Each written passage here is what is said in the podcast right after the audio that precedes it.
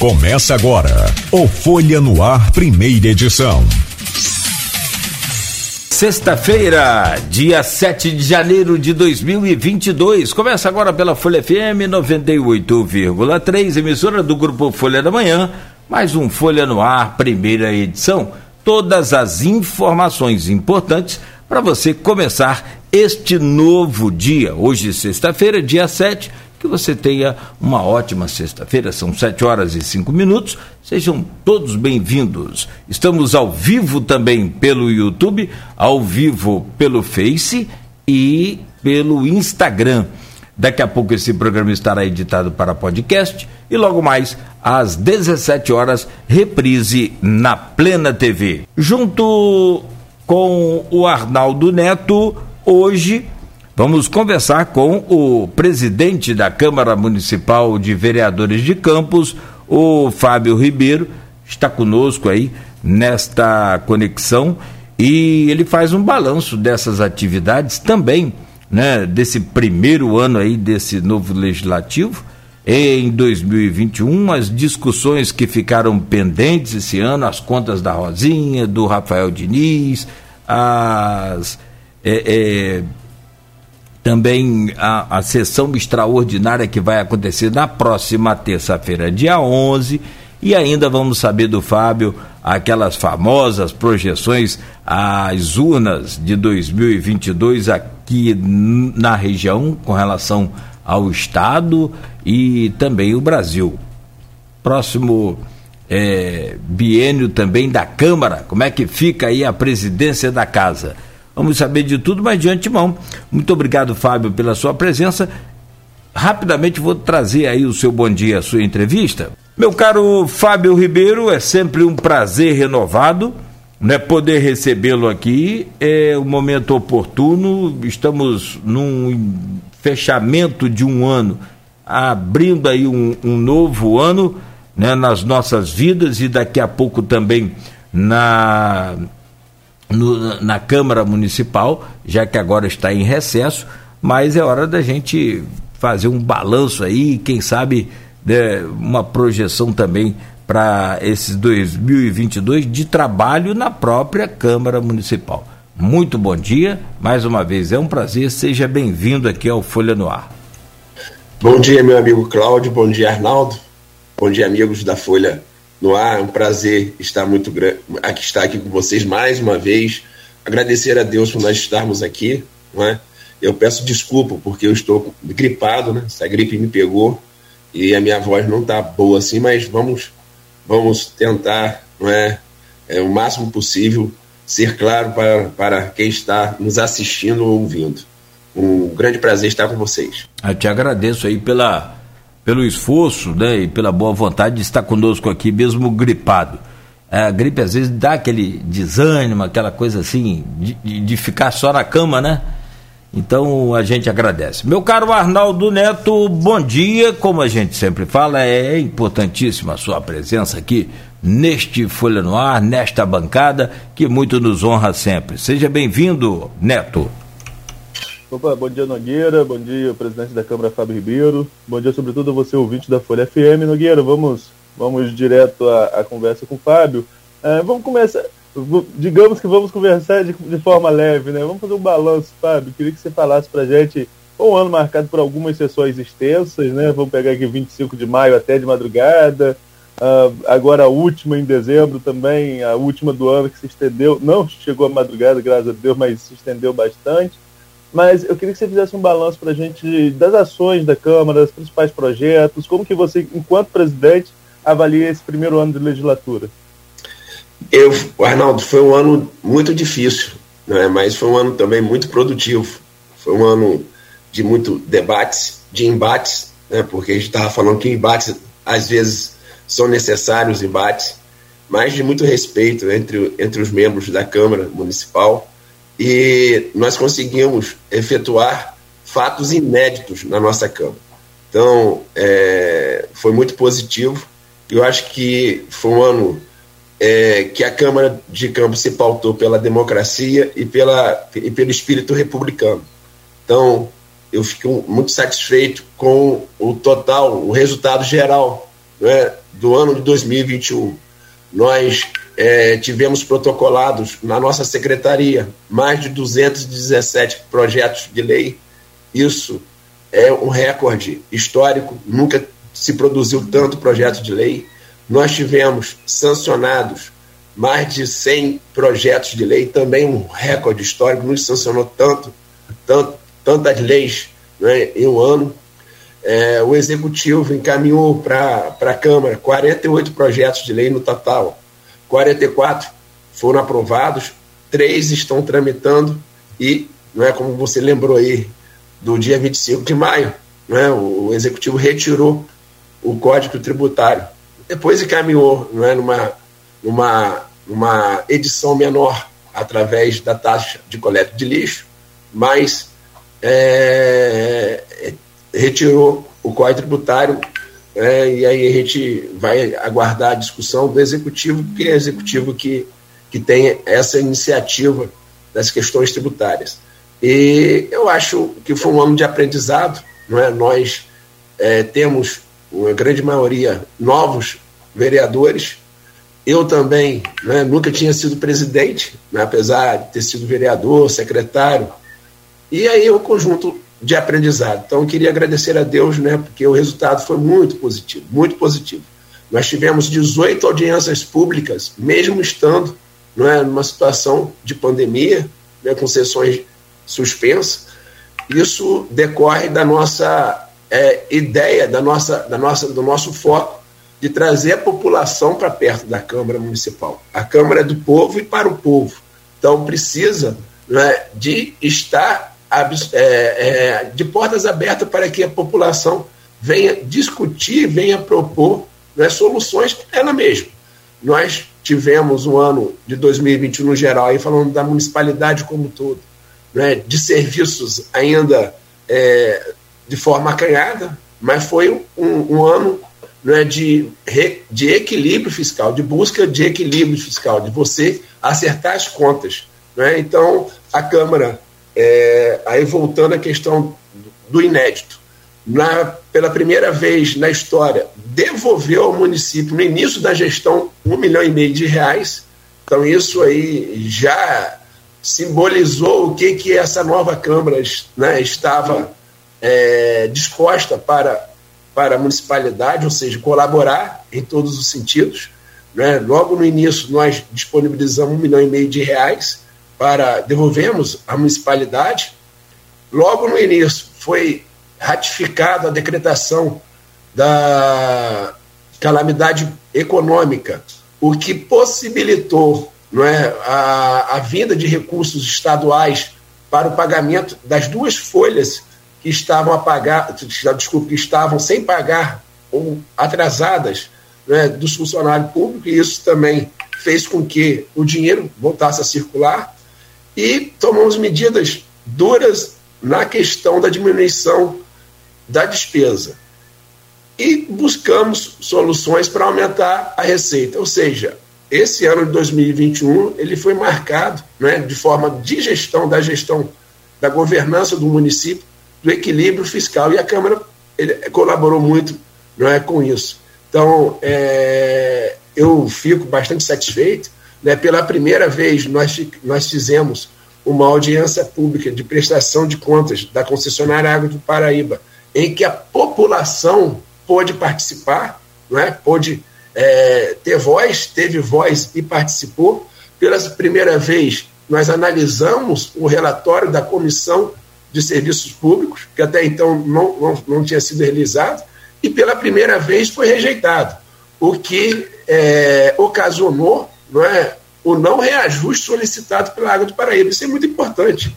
Não é? Hoje nós poderíamos ter aí um reajuste da tarifa de quase 20%. E foi a atuação da Câmara de forma responsável, não é? de forma democrática, ouvindo o povo e representando o povo, não é? que, que fez com que, não é? até mesmo em sua justificativa na decisão da, do processo administrativo solicitado pela concessionária do Paraíba, o prefeito, Vladimir Garotinho, ele justifica não é, a recomendação da Câmara para não reajuste. E nós tivemos não é, é, a criação das frentes parlamentares, que também de, de momento, de forma inédita, né, aconteceu na Câmara. Então, mudanças foram feitas. E, e, falar na questão de pendências, eu, eu, eu, eu não classifico como pendência.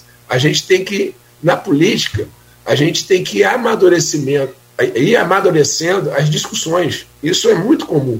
Não é? Nós temos agora, é, acredito eu, que para 2022 a apreciação das contas da prefeita Rosinha e, da, e, da, e do prefeito Rafael Diniz, não é? ambos com pareceres contrários do Tribunal de Contas. Então, a gente está amadurecendo essa discussão. E cada um tem sua convicção, né? cada vereador tem a sua convicção e, e isso é um processo não é? de, de, de convicção.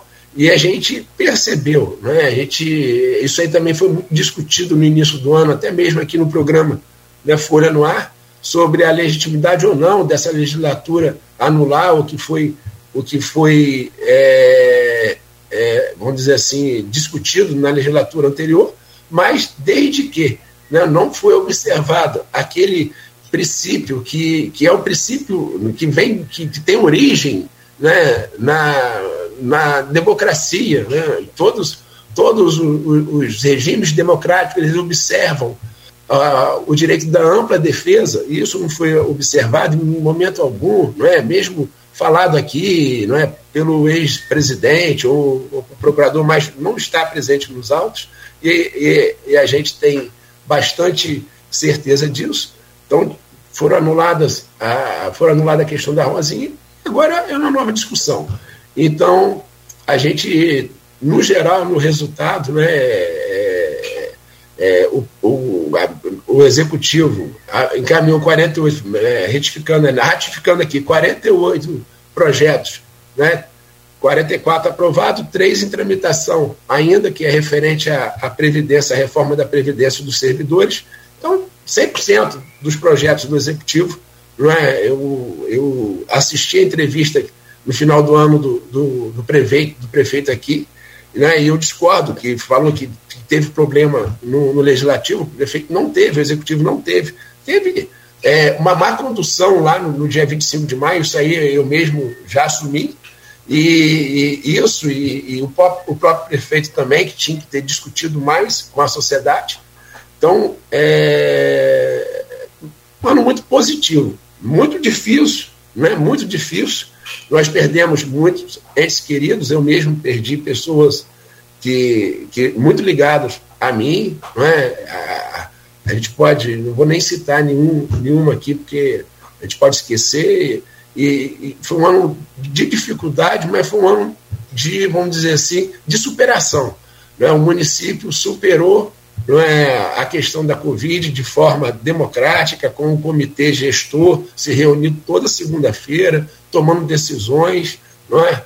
é o município é, superou a questão financeira. Né? Hoje, é, o município está numa situação muito, muito, muito, muito é, diferente né, do que estava em 1 de janeiro de 2029. Tanto é que ele tá, vai pagar na próxima semana o bônus né, do servidor público. Então, há um ano atrás, estava com duas, duas folhas atrasadas. Hoje está pagando bônus para, para o servidor público. Então, é um ano, não é, foi um ano de muita dificuldade, mas de muita superação, 2021.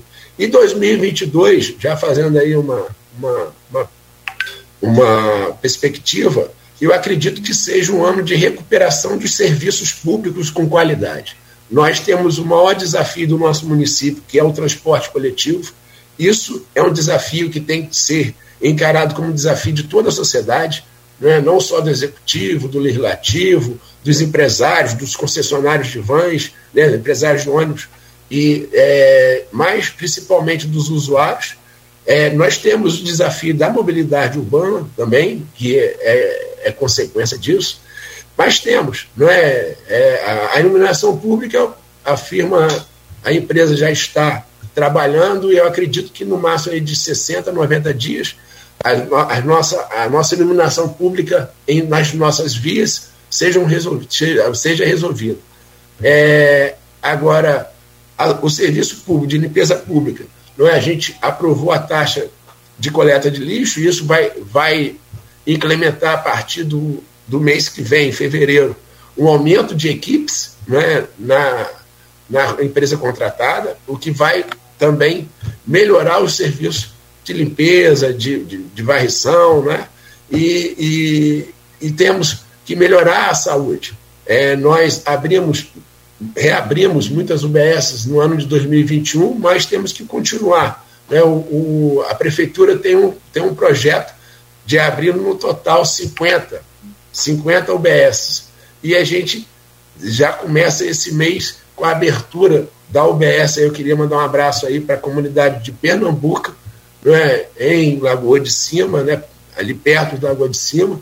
É, não é do meu lado, ali, é perto de Santa Rita, mas em Pernambuco, mandar um abraço que nós vamos estar aí até o final do mês reinaugurando a UBS aí de Pernambuco. Então, é, foi, é um ano, foi um ano de superação e espero que, que 2022 seja um ano de uma consolidação de serviços públicos, de melhoria de serviços públicos que nossa população está precisando. Fábio, em relação a, ser um ano difícil, foi um ano também marcado, como você mesmo citou, pela pandemia, né? É, e foi o pior momento da pandemia para o município, ali do final de março a, a meados de junho, mais ou menos, né? Foi, foi o pico aqui para o município, lotação, é, é, enfim. E a Câmara tomou, lotação de leitos, que digo, né, estrangulamento da rede de saúde pública. Mas é, a Câmara tomou algumas medidas, é, chegou a restringir as sessões, ficando somente virtual, e depois no modelo híbrido. Estamos agora em um outro momento da pandemia, muito desconhecido ainda com essas variantes que estão surgindo, a Ômicron e essa que tem é, aí na França agora, com a influenza também e casos cruzados que estão acontecendo. Qual vai ser a postura da Câmara por agora, pelo menos? Qual o seu planejamento enquanto presidente, que quem decreta essas medidas, é, é, junto à mesa diretora, é claro, mas é, qual o seu planejamento para esse, pelo menos para esse início de ano? Vai manter essa, essa sessão híbrida? É, pode haver mais restrições? Como você planeja esse início? Pô, Arnaldo, acho que é, a sessão híbrida ela veio para ficar. Né? Mesmo, mesmo se Deus quiser, né, com a normalização, né, e aí depende da gente, né, é, eu tenho é, lido muito, escutado muito debate sobre a questão de vacinação, do comportamento do ser humano né, no mundo todo, sobre essa questão da pandemia, e, e a gente está muito aquém ainda. Nós temos que, que, que, que realmente reconhecer que o ser humano ele tem que, que aprender que quando não dá, não dá. Sobre essa questão da a pandemia híbrida, a gente está muito aquém ainda. Né? Nós temos dessa, hoje mesmo, um exemplo aqui, se não fosse de forma remota, eu não poderia estar com vocês pela gripe que eu estou. Conhecer que o é ser humano... Então, a, a questão remota, ela veio, a sessão híbrida veio para ficar, porque... A, vamos dizer, mesmo que, que não tenha pandemia, o vereador às vezes está numa diligência na capital ou em outro município e pode participar da sessão. Então, isso é uma questão né, nos outros parlamentos, né, no parlamento federal, nos parlamentos estaduais, existe mesmo essa consolidação da questão híbrida. Então, nós vamos sim é, permanecer com a, com a sessão híbrida na Câmara de Campos, né, tomando todo, né, muito atento, porque a gente sempre né, teve essa atenção, devemos estar fazendo aí logo em fevereiro, né, com, a, com, a, com a colaboração da Secretaria de Saúde, uma testagem, porque eu acho que a gente tem que fazer esse, esse monitoramento, não é? E, e, e, e sermos responsáveis. Não é? A gente tem que vacinar. Acho que, que aquele, aquela pessoa que fala, ah, não, não, a vacinação não é. Vacina é, é evolução da ciência a gente não pode negar a ciência. Não é?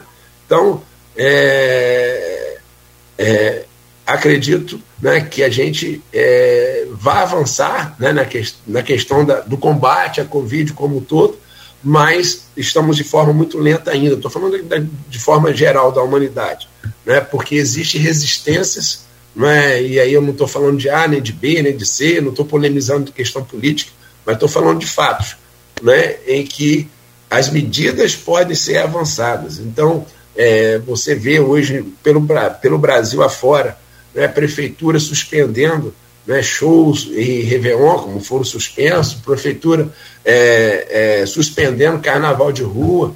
Não é? Por quê? porque, como você bem falou, é, é, é um desconhecido, né? a, gente, a gente ainda é desconhecido. Então, para o desconhecido, a gente tem que ter né, sempre fé em Deus e cuidado. Né? Como dizia é, nosso poeta Jorge Benjó, né? prevenção em cães de galinha não faz mal a ninguém, não é isso? Ô Fábio, meu caro presidente, o... falando sobre esse primeiro ano ainda do senhor, voltando aí essa, é, a esse tema, é, é o primeiro, o senhor declarou, disse que é a primeira vez que é presidente, mas não é o primeiro mandato de vereador. Não. Né? Exato. Inclusive o senhor já foi secretário também no, do, do município, secretário de secretário de administração, se eu não estou enganado a pasta, né? É, e nesse primeiro ano, então, como presidente, é, legislativo é, pacífico é o negócio mais difícil que existe no mundo, né? Até porque nós estamos na democracia e tem aí uma série de, de embates ao longo do, do ano. Né? Então, eu, eu pergunto, qual foi o momento mais difícil do ano para o senhor como presidente da casa? Foi aquele em que o governo Vladimir, que tinha uma base com mais de de 20 vereadores, vamos dizer assim, porque não há uma precisão, tem lá dois, três que né, é, é, mantêm a oposição clara e os outros não. Foi naquele momento em que o, o prefeito Vladimir teve problema, então que ele alegou aqui, na, aqui no, no próprio Folha no Ar com a Câmara Municipal, aquele foi o momento mais agudo? É, olha, Nogueira, primeiro eu queria agradecer a você, que quando eu era secretário de administração, fui fazer uma entrevista com meu amigo Cláudio Nogueira, e foi ele que lançou a candidatura do e depois vereador em 2012 a 2016, Fábio Ribeiro. Então, eu queria agradecer, foi. né? Eu, eu, eu dei de mãe a, de nada. A, essa, a, essa, a esse empurrão aí que foi muito foi muito efetivo, né? É, foi, na verdade, foi a primeira vez que a gente se conheceu né, pessoalmente. Foi uma entrevista na antiga Continental e a administração é um, uma pasta. Importantíssima, né? Tem pauta para você fazer programa o dia inteiro, para você fazer um jornal inteiro, né, Arnaldo? E aí, no final, eu falei, rapaz, com esse discurso bom, com, esse, com essa empatia, com esse carisma, é vereador na próxima eleição. E nós. É, podia ter jogado outra. na Mega Sena, né? É, pois é, né? Não deu outra. Aí eu queria agradecer, né? É, é, a esse empurrão e dizer, não, eu concordo que a gente teve esse momento, não foi, não foi nem a questão da, da, da né, do momento do Código Tributário, aquilo ali, é, o próprio Vladimir, ele, nessa última entrevista aqui, ele reconheceu que foi uma escolha dele, né, ele prefeito, é, ele escolheu o tamanho da bancada dele, é isso? Então ele, ele, ele foi pontual nisso aí, isso foi uma escolha dele, não é? E, e teve, foi uma, uma, uma, precipitação da questão do assunto, né? Porque aí, aí é que eu falo erro de condução. O, qualquer alteração tributária, ela tem que ser precedida de um amplo debate, né? de, um, de uma de uma ampla conversa, de diálogo, e a gente faltou naquele momento né, esse, esse debate, essa, essa clareza para a população, porque a, a, gente tem esse assunto muito em volta. Né? A própria, o próprio setor produtivo, pessoas né, da elite né, pensantes do nosso município, eles, não é, isso, é, isso é recorrente, aquela frase, temos que ser independente dos royalties, não é isso? as pessoas não falam isso. Como é que você é independente do royalties se você não quer aumentar a sua receita própria? Então, isso é uma coisa que, que eu acho que é, é meio antagônica, não é isso? Você hoje, Campos hoje, tem 13% da sua arrecadação de recurso próprio, o resto é tudo transferência, não é? seja pelo Fundeb, seja pelo é, FPM, pelos royalties, pelo ICMS, é tudo transferência, verbo transferido pelo SUS, é tudo de transferência. Então nós temos que aumentar né, o percentual dessa arrecadação, que é o menor do estado do Rio de Janeiro. Dos municípios do Rio de Janeiro, a menor percentual de arrecadação própria do nosso município.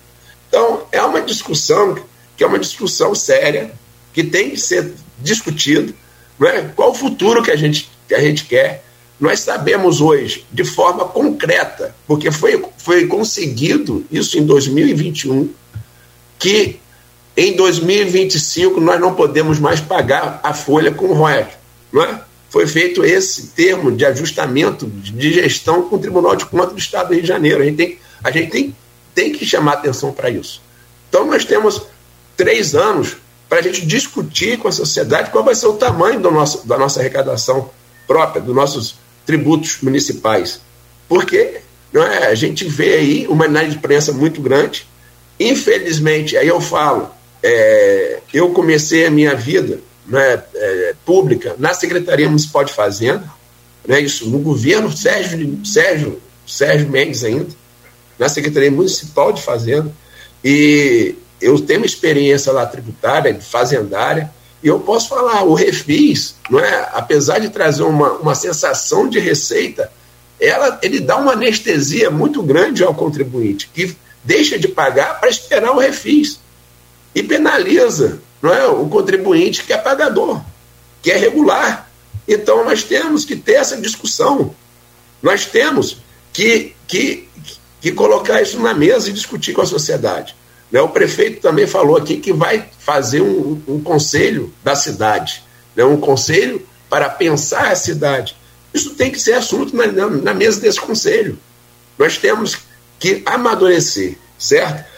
Isso que eu falo, lá nós não tivemos esse amadurecimento político. Foi, foi uma coisa que tinha que ser feita com velocidade, com uma certa velocidade, porque tinha que sair né, o, o, o termo de ajustamento de gestão, porque senão é, a, a, o prejuízo seria até o não pagamento daquelas folhas imediatas ali, de abril, né, de maio, abril, junho, julho. Tinha essa celeridade, mas a gente não teve tempo, nem teve aí, não é, vamos falar aqui, não, uma certa habilidade de discutir. Não é? E aí as informações foram truncadas, muitas informações falsas. Não é? Falando, ah, só quer penalizar, aumento não, porque está pandemia e tal. Mas foi um momento que nós perdemos de discussão maior para o município. Não é? eu, eu vejo, né, é, é, e aqui eu posso falar, nós tivemos mais de duas mil indicações legislativas em que o vereador foi lá para a Câmara, representando o povo como ele tem que representar, pedir iluminação pública, pedir né, tapa-buraco, pedir abertura de UBS, pedir regularização de insumos da saúde, como tem que fazer. Mas como que você supre isso tudo se você não tiver arrecadação? Graças a Deus, a arrecadação nossa né, de transferência através do aumento da receita royalties, através né, da, da, grande qualidade do prefeito de articulação, de trazer, não é, é vamos dizer assim, recurso próprio, através também, a gente tem também, e eu, eu, reconheço, eu, né, o, o, os deputados nossos, né, Clarissa Garotinho, Felício Laterça, Cristiano Auro, que estão presentes e trazem emendas para cá, o Hugo Leal, o Rodrigo Bacelar, Bruno Dauari. Né? Graças a Deus nós tivemos vários recursos advindos de emendas, advindos de articulações desses agentes políticos, até mesmo dos vereadores que foram atrás né, dos seus parceiros políticos para trazer emendas para Campos. Nós tivemos uma grande arrecadação de transferência, né, um aumento muito grande, mas temos que pensar na, na, na, na, arrecadação própria. Isso é um desafio. A gente não pode é, tapar os olhos. Ah, teve aquele movimento lá do setor produtivo que, para mim, foi um movimento político. Né? Eu tenho. A minha, essa é a minha análise, entendeu? É, teve um movimento lá que a gente, que tem, a gente tem que ter essa discussão. Não é, ó, não, queremos aumento quando acabar, não, não é isso. Nós necessitamos de aumentar a nossa arrecadação própria para o nosso futuro. Nós, com isso, concordo. A gente tem que desenvolver economicamente o nosso município, trazer mais indústrias, promover ações efetivas na agricultura, no agronegócio, que, né, que é uma vocação natural do nosso município, buscar a integração regional né? Nós, nós temos 22 municípios nas regiões norte e noroeste do estado com as mesmas características, com potenciais e com as mesmas dificuldades. Nós, é, no ano de 2021, nós criamos o Parlamento Interregional e isso facilitou e muito várias discussões.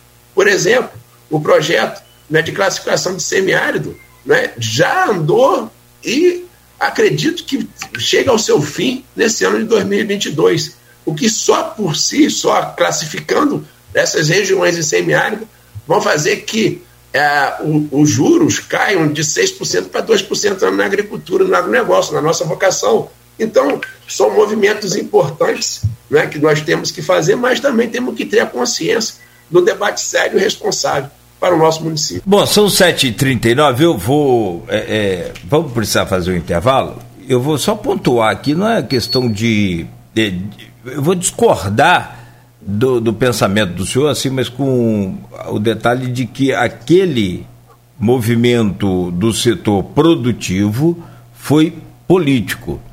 Eu só discordo nenhum, nenhum tema, nenhum, nenhum, nenhum momento aí que o senhor falou em que o setor produtivo não aceita aumento. É, olha, eu acompanhei bastante, eu acompanho muito o setor produtivo, tenho muita ligação com a CDL, com a SIC, estou sempre acompanhando aqui, como é, é, radialista, mas também como parceiro, e, enfim. É, na verdade, o que se brigou muito ali naquele momento, Fábio, foi para não ter nenhum tipo de reajuste agora, nessa pandemia, onde o comércio faliu, quebrou, fechou, os bares principalmente, né? alguns né, não, não, reabriram após aí essas flexibilizações. Então eu só discordo desse ponto no meu, no meu ponto de vista aqui sobre essa. Ah.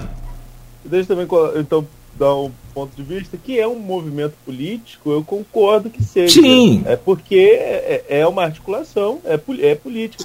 É, tem, tem, quem diga que a criança faz política desde que nasce, né? Nós fazemos política desde que nascemos. Se choramos é porque né, estamos com alguma necessidade. Enfim. Então é um movimento político. O que não, é, o que, o que não, o Fábio não disse, não sei se quis dizer, e aí ele que esclareça, esse é um movimento partidário, aí é diferente. Ah, tá. Né? Não, não, não. Eu não é, falei e, e, e, eu coloco, Fábio. É e, eu não falei partidário. É. Eu falei político. Eu falei político. Eu falei político. E, tipo assim, como não, não, não, nós não tivemos a oportunidade de debates sobre o tema, é, foi, ficou muito no achismo. Ah, vai ser o pacote da maldade. Aí você me desculpem, já que vocês querem que eu fale, eu vou falar. O pacote de maldade vai ser isso, vai ser aquilo, aí ficou aquela, aquela, aquele, aquele o achismo. E, e na verdade não era tão assim, tão esse pacote da maldade. Era um de ajuste fiscal, né? Em, em que algumas taxas né, e, e, e o imposto né, de transmissão de bens imóveis, ITBI, que está defasado realmente, se for pegar a alíquota de Campos, comparar com os municípios da região, né, ela está defasada realmente. Então, quer dizer, só que não teve, nós não tivemos oportunidade do bom discurso. Então, é, esse, esse, esse, esse movimento, não é? Foi um movimento que eu estou falando aqui, político, num certo momento, né, em que por causa do, do, do, da falta do debate e do desconhecimento da questão, por exemplo, eu vou, não vou falar nomes, mas vou falar um exemplo bastante claro. Foi dito na sessão de 25 de maio que o aumento teria um aumento de 400%. E não foi verdade. O que estava sendo proposto é um aumento de 300 para 400, o que dá 33%. Muito aumento. Não estou falando que não seja 33%, mas não seria o 400 que foi dito. Então, isso não é? Foi muito mais um argumento político. Mas aí é. eu estou falando com vocês né, de, de, isso a gente tem que entender que faz parte da, de oposição, de situação, esse movimento, a gente tem que entender, apesar de discordar, né, mas que foi um, um, um, um uma situação que foi dita e, e, pelo desconhecimento passou e acreditou, e na verdade depois foi verificar que não. Então, é, por quê? Porque não tivemos não é, a oportunidade de debates. E aí foi o erro do momento, entendeu? Agora, é... Nogueira, Hum. Com todo respeito, acho que isso aí é uma questão que a gente tem que. A convicção é sua, né? eu tenho que respeitar e a minha. Uhum. É, da mesma forma que estamos de pandemia, aí eu, eu falei, vou falar bem claro, então tudo bem. Então, como que você vai lá e falar que, que, que o executivo não, não abre as UBSs, não, não, não conserta a rua, não trata do transporte coletivo porque está na pandemia? Não. A gente tem, a gente tem que resolver o problema qualquer que seja a situação, de pandemia ou não. Isso aí é uma coisa que tem que ser em conjunta, não é?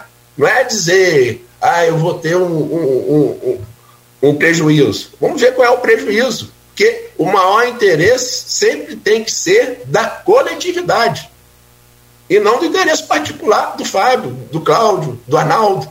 Então, eu acho que quando eu, quando eu falo que faltou a questão da articulação política, da habilidade política por nossa parte também, né? e aí veio o amadurecimento, veio o crescimento, depois disso, os projetos do Executivo foram mais discutidos na Câmara, foram mais debatidos, foram aprovados com mais facilidades. Arnaldo acompanhou, não é isso?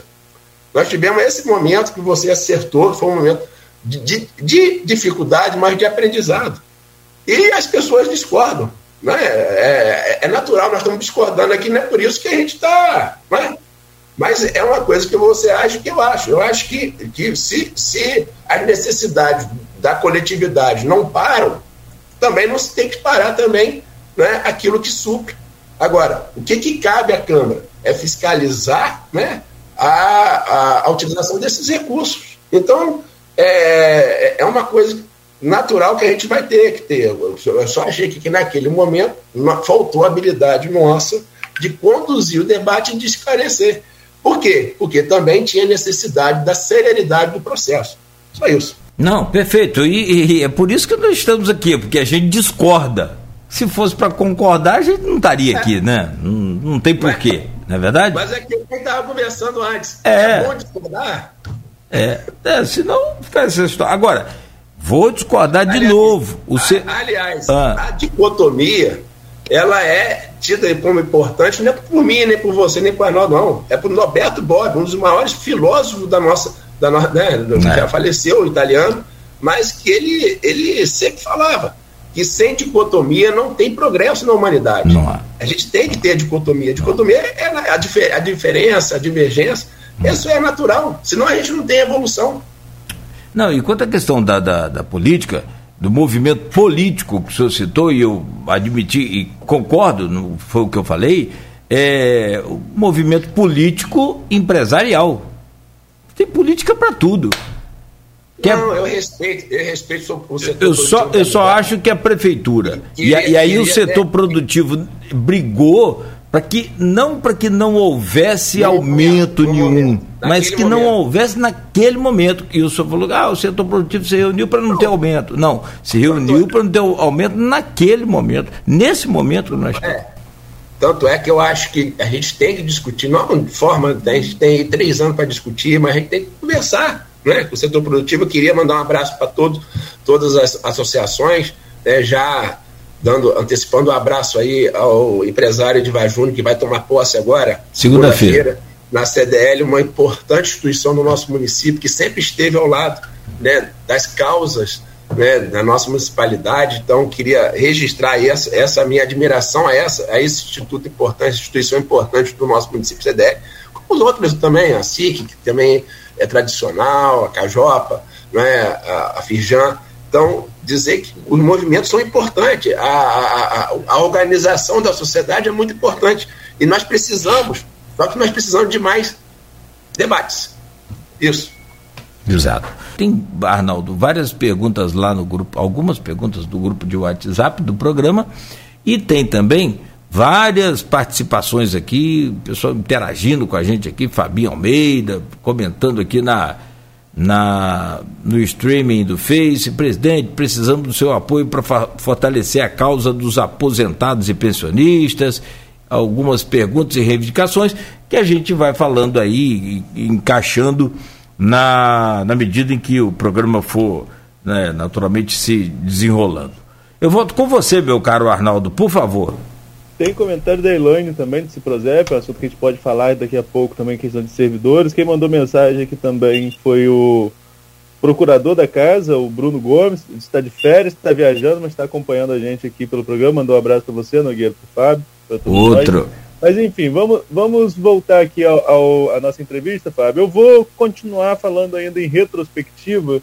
Quero trazer aqui uma afirmação do vereador Nildo Cardoso e ouvir a sua opinião sobre. É, na, na, última entrevista de Nildo aqui com a gente, ele disse que essa é a pior legislatura da Câmara e, e que é, pode ser classificado como a legislatura do copia e cola, que as leis que já têm efetividade federal, é, é, federal ou estadual e os vereadores apenas replicam na Câmara estendendo o debate. Qual a sua avaliação em relação a essa colocação do vereador, experiente vereador, que foi vereador, inclusive, chegou a ser junto com você na outra legislatura em que você foi vereador, né? É, também já foi vereador junto com você em outra oportunidade. É um respeito e admiração para o vereador Nildo Cardoso, né, um homem que tem né, uma história política aqui em Campos. Né, ele que sempre foi né, tradicionalmente de oposição, quando, quando eu fui vereador pela primeira vez, ele era o líder da oposição, uma oposição formada inicialmente com ele, Rafael Diniz, Fred Machado e Marcão Gomes, né, ele líder desse grupo, né, um grupo que a gente tem que, né, tem que reconhecer que esse grupo de oposição logo depois fez o prefeito de Campos, né, o Rafael Diniz. Né, se o movimento foi certo, foi errado, mas fez. O, o, o prefeito de Campos, Rafael Diniz, e Newton era o líder da oposição. Então, meu, meu reconhecimento, mas eu venho é, discordar, mas de forma maiúscula, né, da opinião dele. Né, a, a gente falou aqui no início, aqui, os números é, refletem isso. Né, nós temos iné é, fatos inéditos na, na, na Câmara de, de Campos, que coisas que não aconteceram.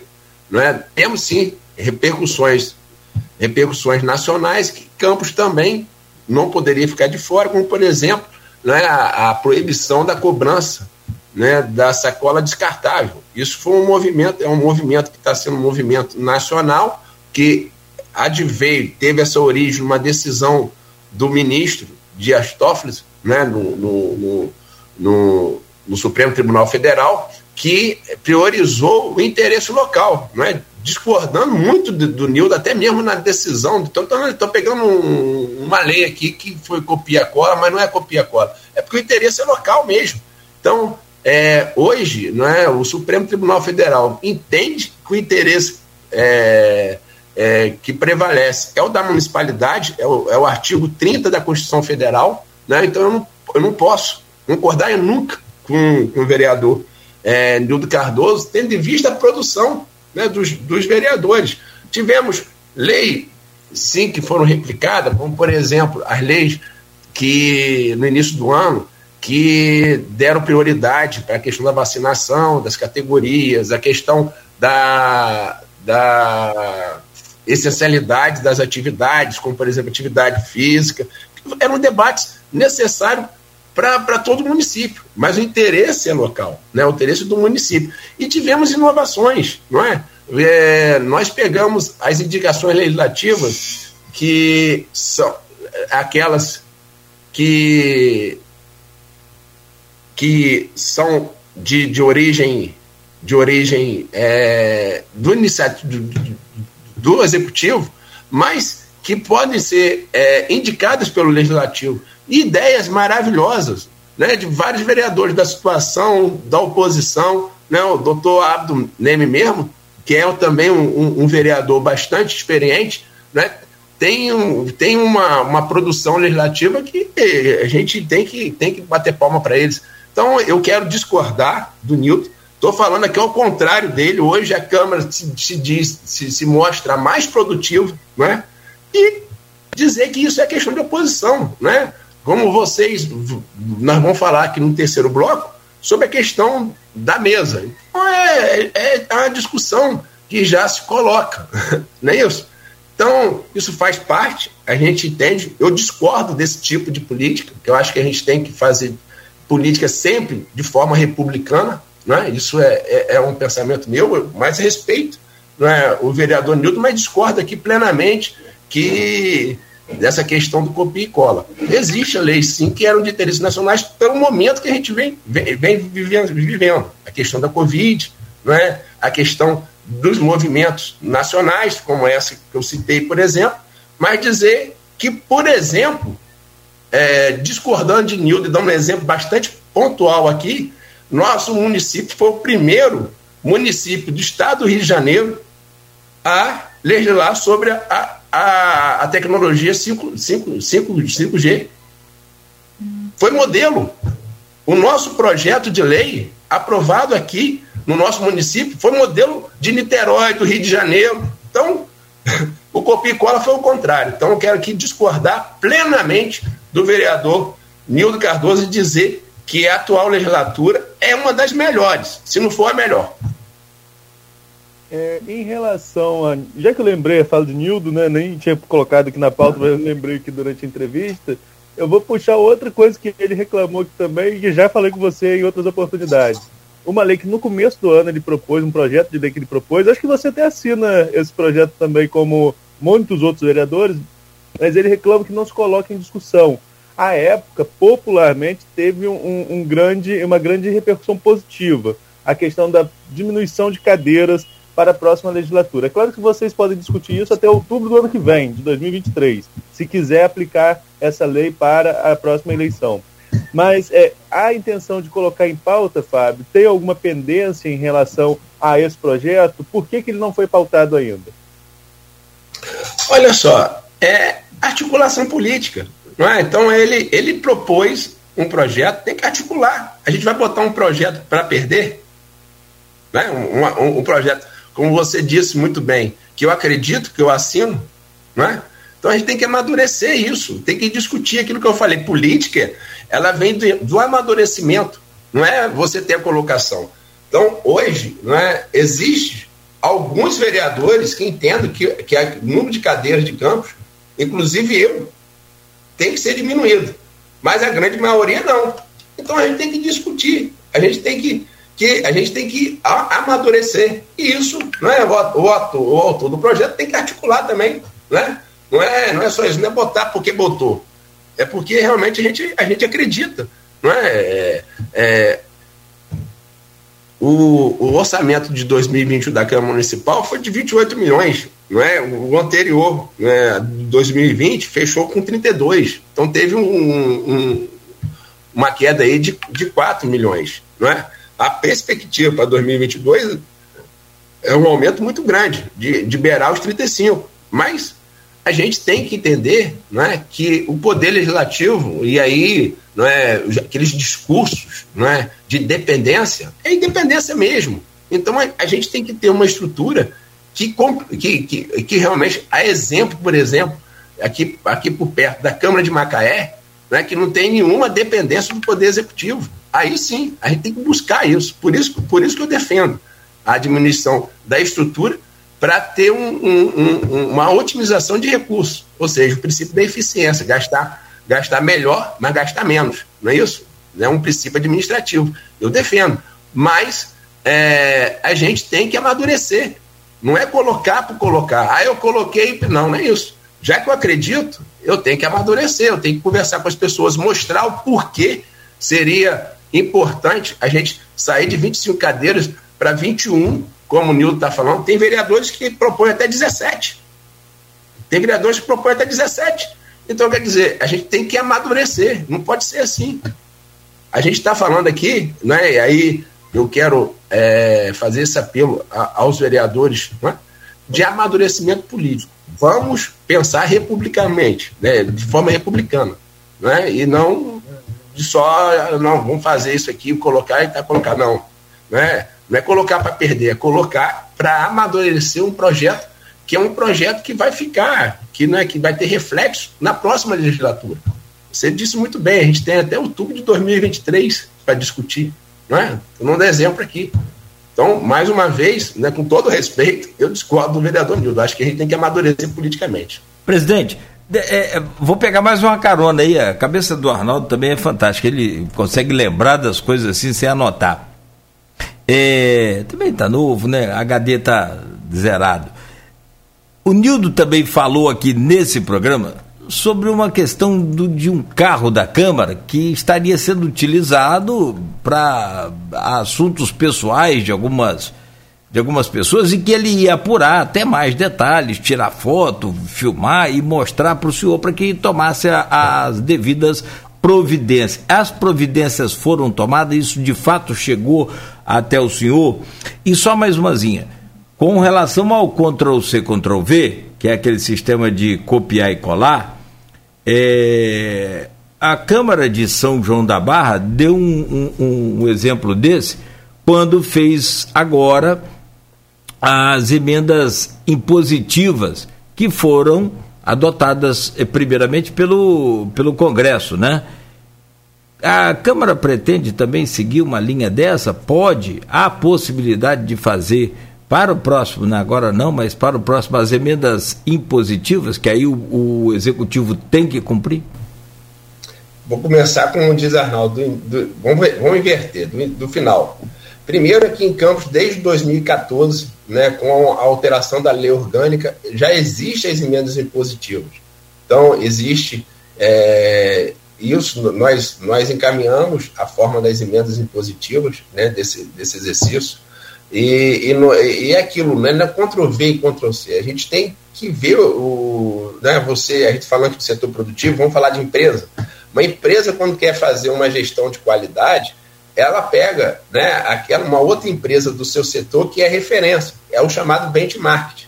Então, a gente tem que ter referência sempre. Né? Né? Tem um, um, famoso cientista que fala que na natureza nada se cria, tudo se copia. Né? Mas não é bem assim. Não é esse exagero. Mas nós temos que, que ter referências. Né? Isso é uma, uma coisa natural. É, então, a Câmara de Campos, né, com referência no Congresso Nacional também, lá em 2014, né, no seu artigo 63, se não me engano, estabeleceu as emendas impositivas, 163, melhor dizendo, as emendas impositivas né, dos nossos vereadores. É, a questão do carro, ele não encaminhou né, a, a, as fotos de forma formal, mas as providências foram tomadas. Quais as providências, Fábio?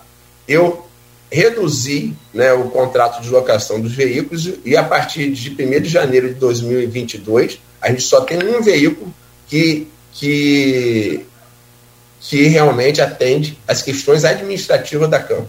É? Então, é, para diminuir o ruído, não é? Já que aquilo. Uma coisa é você falar que vai encaminhar, outra coisa é você encaminhar. Mesmo não tendo, não tendo encaminhado, a gente soube, a gente foi apurar e decidiu, não é? é também devido à nossa experiência, reduzir o contrato e reduzimos, só tem, só, a partir de 1 de janeiro de 2022, só tem um veículo. Agora, eu não pude abrir a sindicância para apurar quem que fez isso, porque não teve a denúncia formal. Ele chegou a falar na tribuna, né, Fábio? Pois é. E a época eu lembro que você pediu que desse nome, nome aos vereadores para que não ficasse como se fossem todos os vereadores. Eu acho muito ruim, né? e aí é mais uma questão de opinião. Estou querendo deixar bem claro, isso é uma questão de opinião minha. Eu chegar e falar que todo mundo da Folha é ruim, é mau jornalista. Por exemplo, falar que uma legislatura é ruim, é pior. Então, acho que essa questão de generalizar, isso aí é uma coisa que, que a gente, né, até discurso de membros da oposição, que falam, não, digam nomes né, da questão, que, aqueles que foram oriundos né, do, do governo Rafael Diniz, porque a gente tem que, realmente nós temos é, diversos ex-secretários de Rafael né, no legislativo atual, e, e, e, de forma brilhante, né, vem desempenhando excelente papel como vereador, né, não quer dizer que veio do, do, governo Rafael, que foi reprovado pelo povo, quer dizer que, muito pelo contrário, estão aí mostrando a sua qualidade. Mas a gente tem que dizer o nome, tem que dizer, tem que ser indicativo. Então, eu acho muito ruim quando você generaliza. Não é? A gente é, sabe que esse ano é um ano de, de, de decisão de eleição, não é, é, é, é do segundo biênio para a Câmara. Gente sabe que vai vir críticas, que vai ter uma. uma é, isso faz parte, você desqualificar, o, entre aspas, né, o trabalho do seu adversário. Mas eu faço um apelo aqui para a gente ser de forma republicana, jogar na bola, mas jogar, mas jogar na bola, né, Cláudio? Jogar na canela fica ruim. Então, é, e é ruim para todo mundo, não é? Então, então é, é, vamos né, ter essa compreensão, esse amadurecimento político, nós temos que ter amadurecimento político, né? Porque às vezes a, a gente tem experiência e temos que, que entregar essa experiência nossa ao bem do nosso povo. Para fechar na minha parte de 2021, é, você chegou a citar na sua primeira resposta contas de Rosinha e contas de Rafael. É, no caso das contas de Rosinha, vocês conseguiram, com na segunda sessão do ano, né, já, já começando o ano, pra, pra, levantando a pauta aí para a polêmica no ano passado, começando a legislatura na questão que se arrastou em discussão é, quanto à legalidade ou não, você mesmo citou que algumas pessoas discutiram aqui se seria essa legislatura é, responsável por anular um ato da legislatura anterior, se seria via judicial. É, inclusive, à época, o presidente da, da OAB, Cristiano Miller, é, discordou do entendimento da sua, da, da, da sua procuradoria, da Câmara, da, do, do, Legislativo Campista, mas enfim, é o que está valendo, vai ser votado de novo. Naquela época, vocês conseguiram, como eu disse, com facilidade, mais de 20 votos para anular a, a reprovação das contas. Depois, nós tivemos a base aí como já falamos também, né, é, a base se dividiu, é, é, a oposição cresceu, houve uma certa estabilidade da base durante o ano inteiro, oscilando entre 11 e 15 a composição da base, mas não é suficiente para aprovar as contas da prefeita, né? Precisa de 17 votos. É, mesmo sem essa perspectiva de chegar aos 17, é claro, vocês têm aí também um, um fator diferente que é, é, a figura do Aline Naim. Apesar de o Aline ser independente, que mais atuando mais ali junto com a oposição, a Aline diz que vota a favor das contas. Né? Ao mesmo tempo, Maicon Cruz, que parece compor a base, diz que votaria contra as contas, inclusive na comissão foi o único que é, é, votou contra é, o parecer, a mudança do parecer na comissão de finanças e orçamento. Enfim, vai votar esse ano, vota antes da de Rafael, vota no mesmo dia. Qual a sua perspectiva em relação a botar essas duas contas, como você mesmo ressaltou no bloco anterior, as duas com parecer contrário do Tribunal de Contas? É, a gente tem que amadurecer politicamente, mais uma vez, a questão do, da discussão, do amadurecimento político, não é? É por uma questão de lógica e de bom senso, já que as contas de Rosinha de 2016 e as contas de Rafael de 2020, a gente tem que votar de Rosinha antes. Não é? Então, isso é uma, é, uma, é, uma, é, uma, é uma questão de coerência. Não é?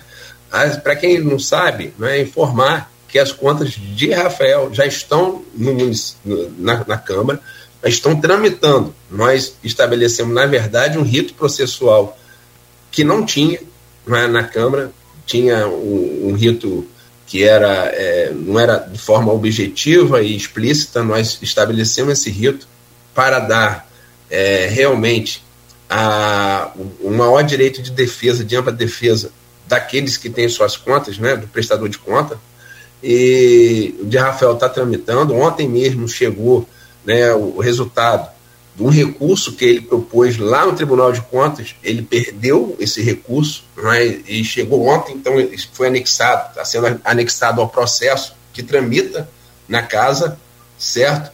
E, e, a tendência é que seja, a tendência não, por coerência, nós temos que colocar primeiro as, as contas de Rosinha, que é de 2015, e depois de Rafael, de 2020. Não é? E, e eu acredito não é que seja em 2022. Não tem, né, eu não posso, é, já que teve esse movimento, né, eu, tenho, eu não posso transferir isso para um outro mandato. Né, então eu tenho que ter essa coerência também. Então, é de, é de, é de, movimento, é de movimento. Aquilo que eu falei com vocês, depende da convicção de cada vereador. Eu tenho um pensamento sobre contas, eu, mas isso é um pensamento meu. Não é? Eu tenho a minha convicção sobre prestação de contas, sobre o Tribunal de Contas, eu tenho a minha convicção. Né? Mas, é, especificamente das duas contas né, que estão sendo analisadas, que eu, que eu já dei uma olhada, já, já estudei os dois processos. Então, quer dizer, e eu voto, né? Eu tenho, nessa matéria eu voto. Então, eu tenho a minha convicção, que é diferente da sua, do Cláudio. Então, a gente tem que amadurecer, a gente vai conversando, vai, não é? Vai vai conversando. A gente tem que ter esse amadurecimento. No momento certo, a gente vai analisar, vai, vai colocar, é, acredito eu, nesse ano de 2022. E o Michael Cruz se posicionou de um lado, você está certo, e, e, o Hélio Naim né, de outro, a, a, a, é, ele tem falado isso, realmente, que ele, nas contas de Rosinha, ele vota a favor, não é? é mas é a questão de, de amadurecimento, a gente tem que ir conversando, porque é, é, é com diálogo que a gente se entende. Presidente, usando aqui o grupo de WhatsApp do programa é, e também do blog Opiniões, a jornalista Silvana Venâncio, que mora em Bom Jesus, ela pergunta aqui o senhor o seguinte, é, Fábio,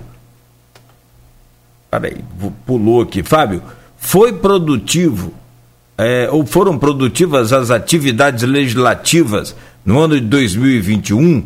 Na sua opinião, o que poderia ter um progresso e não foi concluído? Não, olha só, é aquilo já respondi. Para mim foi muito produtivo, né? É, de forma enfática, aqui discordando do vereador Nildo Cardoso, né, que coloca a nossa legislatura como a pior, eu coloco como a melhor legislatura. Uma, essa legislatura teve até mais produção, né, pelo menos no primeiro ano, do que a, aquela legislatura que eu fui colega dele em 2012, 2013, melhor dizendo, ano, primeiro ano nosso. E é lógico que a gente, naquele ano, a gente focou muito na reforma, eu também fiz parte, até, até sair do legislativo, do grupo que alterou não é, a lei orgânica. Nós conseguimos é, concluir a alteração da lei orgânica em 2014 e foi muito importante. Tanto é que uma coisa né, que você falou aí de emenda impositiva foi um, foi um ganho né, para a nossa municipalidade aqui, o, o vereador poder colocar emendas de forma impositiva, conforme não é, o Parlamento Nacional. Então, é, é, eu, eu acho um ano muito produtivo de dificuldade, né, de aprendizado, né, de, de debates, de embates, mas muito produtivo. Nós conseguimos é, fazer grupos né, de trabalho para atuar na questão da Covid, como a questão da vacinação, a questão da fiscalização dos templos religiosos, da questão dos próprios, é, dos próprios é, indicativos de evolução do tratamento de, de, de Covid.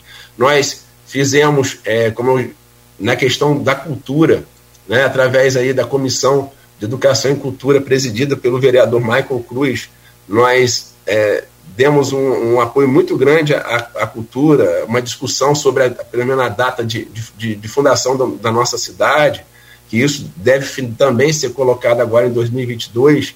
É, nós conseguimos, né, é, no final do ano também, finalizar um processo em que a gente, a Câmara, por ser detentor do monitor campista, vai estar podendo não é, é melhorar né, as condições de trabalho dos restauradores lá do, do Arquivo Público Municipal. Isso nós conseguimos fazer, né, finalizar esse processo licitatório no final do ano passado. Então, quer dizer, nós avançamos muito, não é? a produção foi muito, muito grande, não é? até mesmo não é?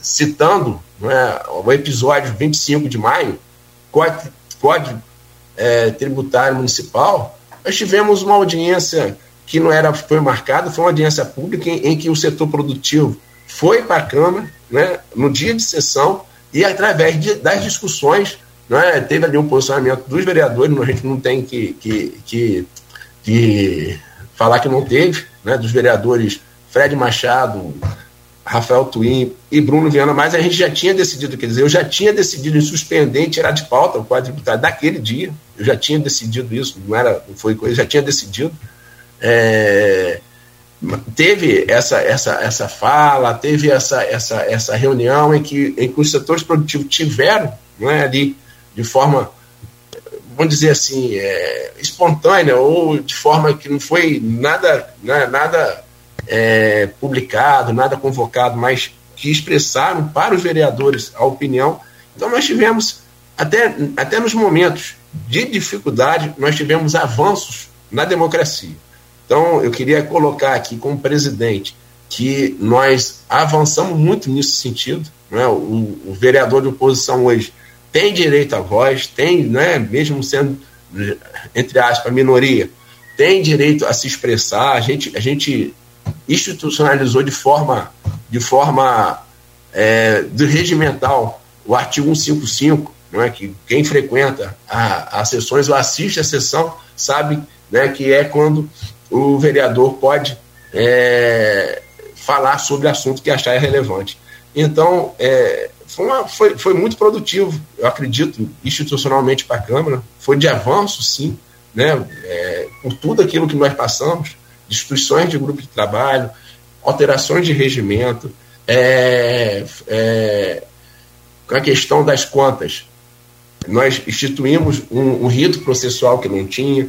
Então, a questão da cultura, é, que a gente tem trabalhado muito forte, eu queria aí dar um abraço aí à minha amiga auxiliadora Freitas, que vem trabalhando na Fundação Cultural, a minha amiga Rafaela, lá no Arquivo Público Municipal, ao Edmundo Siqueira, que é articulista da Folha, que tem, que tem uma presença marcante nessa área da cultura, né, que faz um trabalho realmente brilhante, né, meu amigo, inclusive, queria dar um, um grande abraço a ele, e a gente tem evoluindo, está né, tá evoluindo, e eu acredito que em 2022, já fazendo a, a, a, essa perspectiva, a Câmara né, vai estar tá se consolidando como apoiador da cultura, uma coisa que começou lá na gestão Exo Batista, teve né, uma repercussão muito grande na gestão Fred Machado e continua né, na gestão Fábio Ribeiro, né, modestamente, né, é, não no ritmo dos, dos dois aqui citados, mas também a cultura é importantíssima para o nosso município, porque um povo sem cultura né, não tem referência. Então, vamos crescer. Né, eu, eu sou crítico, eu, eu, eu vejo, por exemplo, em várias, em várias solenidades formais, várias autoridades, aí autoridades judi é, judiciais, autoridades policiais, autoridades políticas, não sabem cantar o nosso hino. Eu acho isso ruim. Né? Você que não sabe cantar o hino da cidade, né? por exemplo, a gente tem que fazer de cultura, mas a gente tem que ter. Ou então, não, eu acho que quando a gente vai Campos Formosa, intérprete da Amazônia, isso é um sentimento que a gente, né, a gente guarda consigo, comigo. Né? Eu guardo isso, eu aprendi isso no Liceu de Humanidade de Campos com a professora Maria Nicolina. E desde então é, me, me inspirou a, a ter a vontade de trabalhar para a nossa cidade. Então, acho que, que a cultura é importante, mas nós temos que avançar no macro, mas também coisas pequenas, para que nós, por exemplo, para que nossas é, crianças das redes, das redes municipais e particulares saibam cantar e, e o hino de Campos, que é um hino bonito, que é um hino lindo e que é um hino que realmente, ó Paraíba, ó mágica torrente, rio que rola dentro do meu peito, que é realmente o sentimento do amor pela cidade. Olha, eu vou o meu zero conhecimento aqui de, de arranjo musical, só tem uma. Não é nenhuma crítica, eu só gostaria que fizesse um arranjo mais entusiasmado para o nosso hino.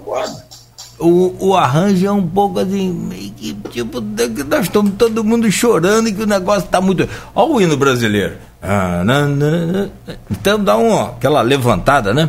Mas com todo respeito aos maestros, e eu mal sei tocar campainha. Presidente, não, não mexe com isso, mas é uma crítica, então. Não, certíssimo, tá certo. Eu... Não, é, não, é, não, é, não é arranjo, mas é o hino que nós temos. Sim, não, não a letra do hino é maravilhosa, o, o arranjo também é bonito. Eu só acho que para hino de um município tem que ser aquela coisa, tem que tocar no. Não sei se é porque eu vi muito envolvido com esse negócio de marketing, sei lá. Mas, no fundo, eu acho que poderia dar mais uma animada. Presidente, é, Deixa eu fazer uma pergunta ao senhor, sou 8h24, vamos fechar esse bloco 8h30, Arnaldo, e a gente né, rola a bola para o último bloco fazer essas projeções aí para 2022, as urnas, e aí eu... Só, só, antes da sua pergunta, registrar que na resposta do Fábio, ele atende, contempla lá no grupo a Edmundo e a Rafaela, que ele citou nominalmente, os dois deixaram perguntas, o Fábio faz parte do grupo também, ele deve ter visto as perguntas, então só para deixar claro que a gente fecha também essa parte aí das perguntas do grupo. Claro, perfeito. E aí, eu vou fazer o seguinte: é, eu coloquei, fiz um comentário aqui na semana passada com o Aloísio na, na, na bancada com a gente. E eu falava, Luísio, e é, naquele dia a gente anunciava 97,7% de acréscimo na arrecadação de royalties e participações especiais no município de Campos em relação ao ano de 2020. Quer dizer, 100% praticamente. Não era hora de Campos criar o seu fundo é, de, de, de, de royalties, fundo soberano, a sua São João da Barra também, né, Arnaldo? Está criando lá pela Câmara a poupança dos royalties é, ou do, do, da arrecadação Aí o Aloysio levantou, mas Nogueira, vai pagar o servidor como que sem os royalties não consegue fechar essa conta? E a partir de 2025 tem um problema aí, não vai poder mais usar os royalties. Então, é um abacaxi enorme essa questão. Tem como descascá-lo? Lógico que tem, com diálogo, com participação de todos, não é? A gente ouvindo, até que não seja criado fundo, né? O fundo soberano, como foi criado no estado do Rio, por iniciativa até do presidente da LERJ, o, o deputado André Siciliano, um, que é, é com recurso da, da LERJ mesmo, que, é, que tem como, como objetivo realmente o desenvolvimento econômico, criado né, questões estruturais para que as atividades econômicas sejam sejam, é, vamos dizer assim, fomentadas no Estado como um todo. A gente poderia estar pensando nisso, mas antes a gente tem que criar, no meu modo de entender, um conselho para pensar, né? para pensar o, o, próprio fundo, para a gente tem que criar um conselho para que a sociedade esteja inteirada realmente do problema financeiro do município, né? porque é um problema, apesar, concordo contigo, como falei aqui, que a nossa receita royalties aumentou, nossa receita de transferência aumentou e muito, né? Você deu o exemplo aí de quase 100% da royalties, mas a gente vê aí um, um, investimento muito grande do Estado, a gente vê emendas né, parlamentares. Então, isso vem aumentando e tem que aumentar. A gente não vai, não vai não. Agora a gente tem que ter aquilo que é um papel da Câmara. Fiscalizar não é, a, a destinação desse recurso. O royalties, nós sabemos não é, que ele tem que ser prioritariamente destinado à infraestrutura para desenvolvimento para a criação da, da, do desenvolvimento econômico, né, de, de novas indústrias. E é isso que a gente tem que pensar no nosso município. Agora, não é, com o restabelecimento, eu queria é, parabenizar aí toda a equipe econômica do, da Prefeitura de Campos, não é, desde a Secretaria de Fazenda à Secretaria de Planejamento e Orçamento, que já está prevendo para o orçamento de 2022 um aumento de investimento que não teve em quatro anos. Né? Nós não tivemos investimento do dinheiro público municipal. E é importantíssimo, porque é um investimento que gera desenvolvimento. Né? Quando você faz uma obra em determinado bairro, por exemplo, você faz com que aquele recurso volte para os cofres do município né? em forma de ISS, né? de imposto sobre serviço. E também gera empregos né? naquela região. Então, é, é, são os investimentos, né, e, e, tem que ser investimento planejado, já que, como você bem disse aí, nós tivemos um aumento da receita, nós temos é, uma restrição, na verdade, já temos essa restrição de uso de royalties, né, porque a partir de 2022 não pode ser mais 100%, 2022 já é 75%, né, que pode, que pode usar. 2023, 50%, 2024, 25 e 2025 zero. Então, quer dizer, nós temos que dar uma resposta né, que, de, de desenvolver né, a nossa economia e também, é, vamos dizer assim, consolidar a nossa arrecadação própria. É? é isso que a gente tem que planejar agora. Então, a, a Câmara está atenta a isso e eu acho que é, ela é protagonista nos debates desse sentido e tem tem que assumir esse papel de protagonismo mesmo, de debates, de estar tá induzindo a esse, a, a, a, a esse debate. É, eu conversei com membros dos setores produtivos, com a criação do, do parlamento regional, porque eu, eu, eu tenho como uma meta também, né, vou dar um exemplo aqui, a nossa alíquota de CMS é 20%, do Espírito Santo é 12%. E isso é, é, é, representa para os nossos municípios, esses 22 municípios, um fator de não crescimento, porque um, qualquer investidor, qualquer empreendedor, né, e, a, e, a, palavra é empreendedorismo, a gente tem que saber que a gente tem que incentivar a, a iniciativa privada para crescer, para a gente fazer desenvolvimento né, com responsabilidade. Como é que você vai investir num estado em que do lado você paga menos? Então, você vê né, fábricas, indústria indo para Presidente Kennedy, né, indo para Mimoso do Sul, do que instalando aqui em Campos, São Francisco, Tapiruna, Varriçai. Então, a gente, ao criar o parlamento, eu chamei o setor produtivo, convidei para esse debate e eles aceitaram, porque a gente tem que ter né, essa construção. Né? É, é difícil? É, porque você vai estar tá mexendo aí com uma distribuição de CMS para o Brasil todo. Mas nós temos que lutar, não é? Nós temos que ter essa consciência de trazer fatores de desenvolvimento. Então, é, é, é uma coisa, Cláudio, que é complicado. De um lado, a gente aumentar a arrecadação local do nosso município. E de outro, a gente não é, abrir mão de uma receita, porque o, você caindo de 20 para 12, você vai ter, você vai ter que ter, vai ter uma diminuição de receita, né, de transferência. Então, o que você tem que ter? Você tem que ter a criação de um fundo de amparo a esses dois municípios, não é? um fundo estadual né, de amparo a esses dois, esses 22 municípios. Então, é uma discussão emblemática, mas necessária, que nós temos que fazer agora, entendeu? Então, é, é?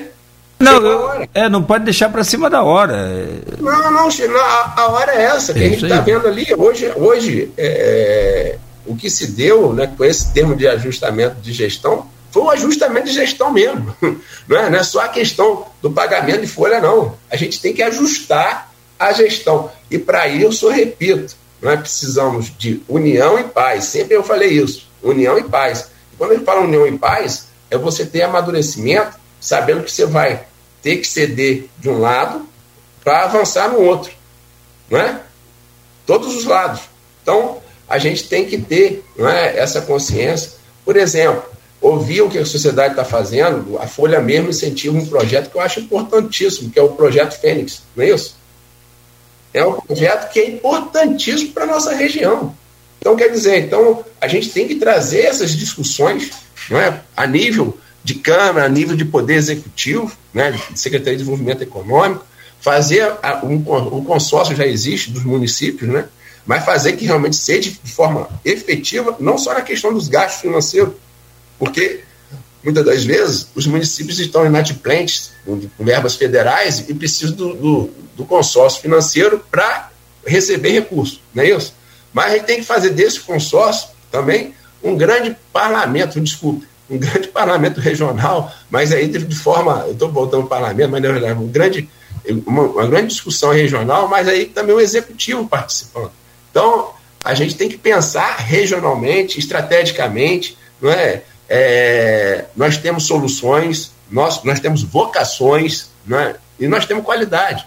O nosso povo é um povo trabalhador, é um povo que luta, é um povo né, responsável. Então a gente tem qualidades demais para crescer, para fazer o nosso município crescer.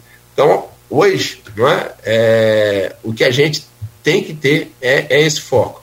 Eu sei que é, que, é, que é complicado, é difícil, mas é possível. Como você falou, a gente tem que ir para dentro e resolver. É, Nogueira, se me permite, é, só para a gente fazer aqui um, um, um, pequeno apanhado dos comentários, temos muitos comentários, como você mesmo falou, nós temos aqui, por exemplo, da Elaine Leão, presidente do Sindicato dos Servidores, é, falando sobre a necessidade de reajuste. O salário está congelado desde 2016. E temos também, não estou encontrando aqui, se você achar aí, falando aqui, Eleonora Siqueira, sobre a questão do abono, né, desse bônus extra para os servidores, poderia contemplar também os aposentados. Fábio, qual a posição para essas categorias? O que é a mesma categoria de servidores? Né? Os ativos que pleiteiam reajuste, justo, inclusive, né? É, é, muito tempo salário congelado, isso é defasagem, e os inativos, os aposentados e pensionistas que pleiteiam uh, o direito a esse bônus extra que não é, no caso, não é contemplado. Eu queria primeiramente mandar um abraço para a presidente Helena Leão, né? Ela tem nos procurado e a gente tem procurado atender suas reivindicações, é? por exemplo, na reforma previdenciária, ela pediu para não colocar em pauta e a gente discutir, a gente vem discutindo, né? vem, vem trazendo de forma responsável.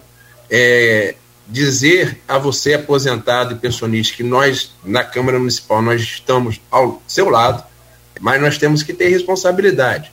Né? Infelizmente, a Prefeitura de Campos não pode, o município Tesouro Municipal não pode pagar não é, esse bônus para os aposentados e pensionistas. Tem que ser feito pelo Preve Campos, que, devido não é, à emenda condicional na 73 da Covid, também está impossibilitado né, uma emenda é, condicional também desse pagamento.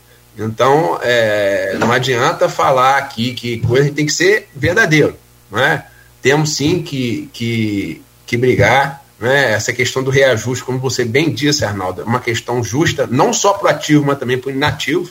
Né? Aí sim, brigar de forma é, bastante consistente, mas de responsável, porque não adianta nada a gente reajustar a folha e não conseguir pagar. Né? A gente está falando aqui de, uma, de um desafio de pagar a folha sem as verbas royas, com a diminuição das verbas royas. É isso? Então, isso tudo nós temos que botar na, na, na discussão né? e, e de forma responsável não é a gente buscar o entendimento que a gente tem feito, buscar sempre o diálogo com o sindicato. Né? Existe uma associação dos aposentados pensionistas que eu já recebi diversas vezes. Né? Existe hoje outras lutas do, desses aposentados e pensionistas que a gente está dando apoio. Né? Por exemplo, uma decisão do Supremo Tribunal, por ser decisão do Supremo Tribunal, a gente discorda, mesmo sendo do Supremo, mas a gente tem que cumprir sobre a questão né, do enquadramento de 2015. Então, a gente está buscando uma solução em conjunto lá dos vereadores, então a gente está dando esse apoio, mas a gente tem que falar a verdade. Então, é, o que é é, o que não é, o que, o que é não é. Não adianta eu falar aqui, ó, vamos lutar numa coisa que, que não tem como não é, é essa possibilidade agora. Da mesma forma né, que a gente recebe milhares de, de, de, de mensagens né, de RPA solicitando bônus, também é, é impossível. Por quê? Porque é, é, é, RPA é autônoma, a natureza é autônoma. Então a gente tem que ser bastante verdadeiro para que a gente não tenha nenhum, não cause nenhum tipo de expectativa para as pessoas.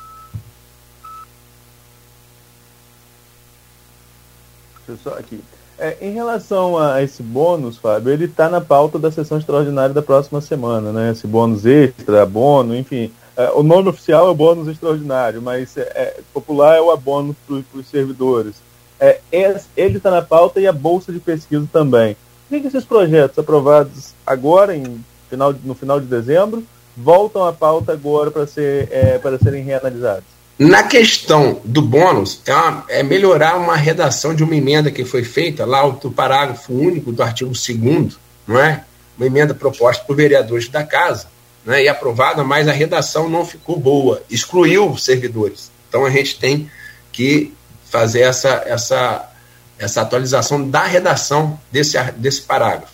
Na questão da, da Bolsa, né, é, existiu também uma emenda da casa que dobrou o valor, do, dobrou os valores do executivo. E o executivo entende não é, que se permanecer esses valores, o programa todo fica inviável. Então ele sancionou a lei e encaminhou para que a gente pudesse corrigir, não é? Porque senão ele não, se não tivesse a correção, o programa todo está inviável porque teve, né, esse dobro de, de valores.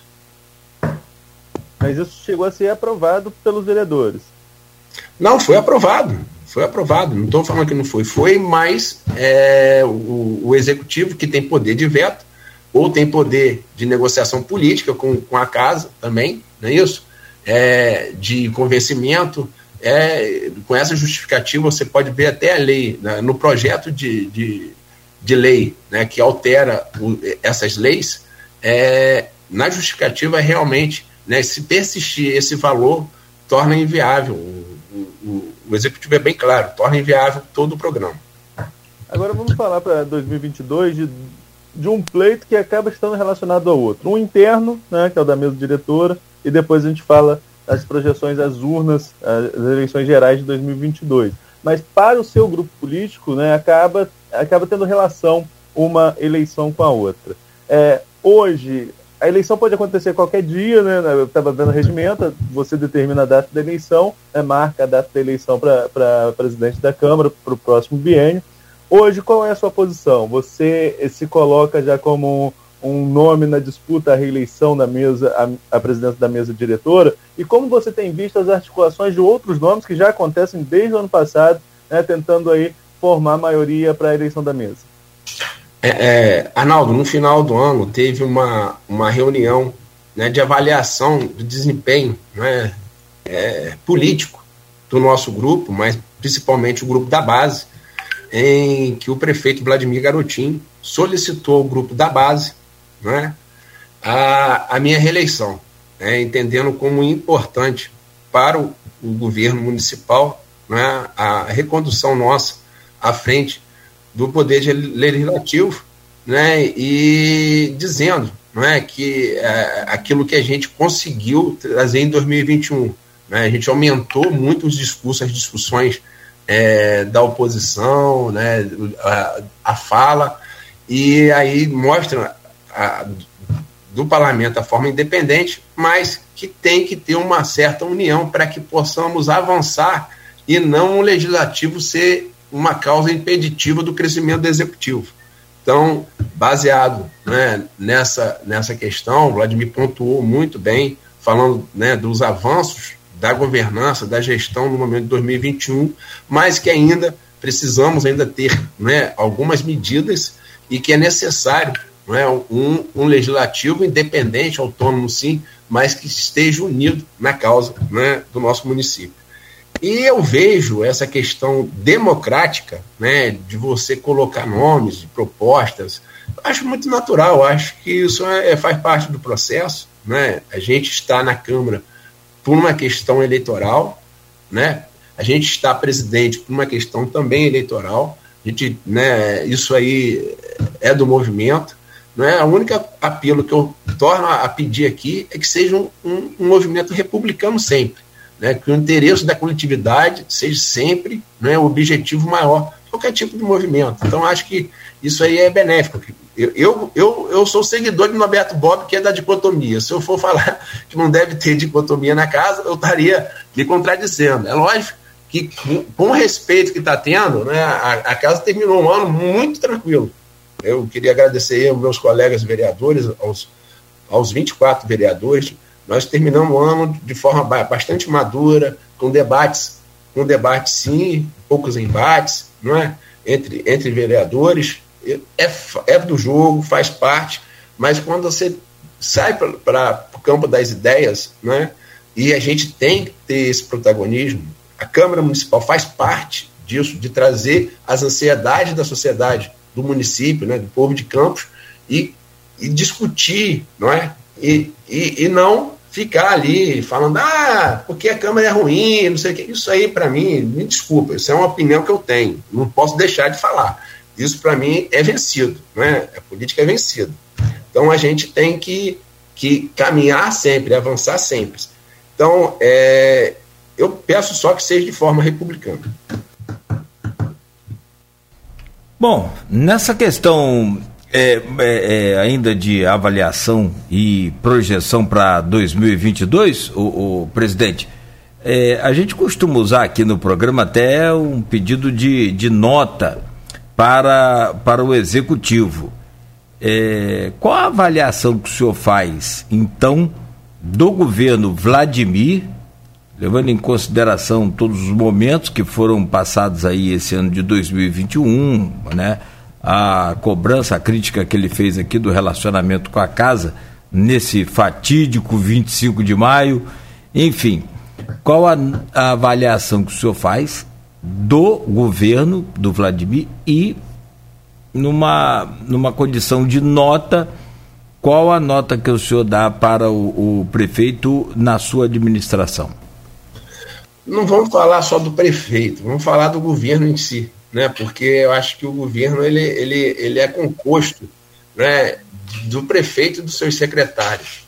Eu, eu no início do ano eu dei nota 10, né? Não sei se vocês lembram, mas eu lembro. E agora eu dou nota 9.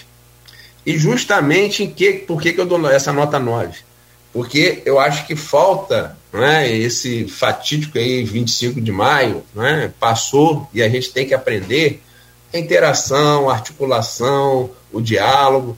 E também aí eu, aí eu falo com alguns secretários, né, que não todos, mas que também busque a interação que o prefeito dá como exemplo, o diálogo, ele sempre busca o diálogo, ele sempre ouve, ele sempre discute, né, que todos isso possa ser estendido para todas, todas as pastas, né, de forma né, bastante, é, é, de novo, a palavra republicana, a gente possa estar tá avançando. Então, Hoje eu dou a nota 9, né?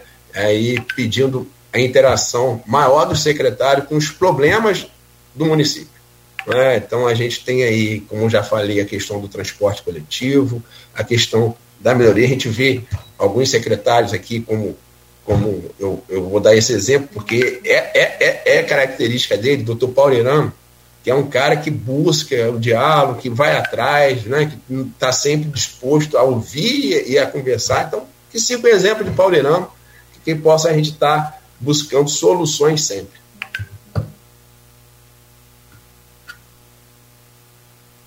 Deu uma travada aqui para tirar, para abrir o som, mas vamos lá. É, Fábio, é, em relação à eleição de 2022, né, é, tivemos aqui durante o ano alguns entrevistados do seu grupo político e algumas visões é, distintas em relação a números de quantos candidatos saem do grupo, quantos que não saem, até mesmo por uma atipicidade dessa eleição, infelizmente, né, nós tivemos, perdemos dois deputados pela Covid, o, o, o Gil e o João, Gil Viana e o João Peixoto, é, então isso abre, ao mesmo tempo, é, é, pensando racionalmente, isso abre né, um campo muito grande de eleitores. É, sobretudo João, seis, sete eleições seguidas e muitos eleitores fiéis, enfim, abre-se um campo nesse, nessa questão de deputado estadual, além de a cidade precisar de maior representatividade, voltar a ter maior representatividade na Assembleia. Então tem que ter candidato mesmo. Como que você está vendo a arrumação desse tabuleiro dentro do seu grupo político e dentro da cidade como um todo? em relação à eleição geral, tanto para deputado estadual como para federal? Primeiramente, eu queria chamar a atenção né, de todos os políticos, de todos os dirigentes partidários, que a gente não pode perder a representação que nós tivemos em 2018, né, das urnas de 2018. Nós tivemos eleitos quatro deputados estaduais.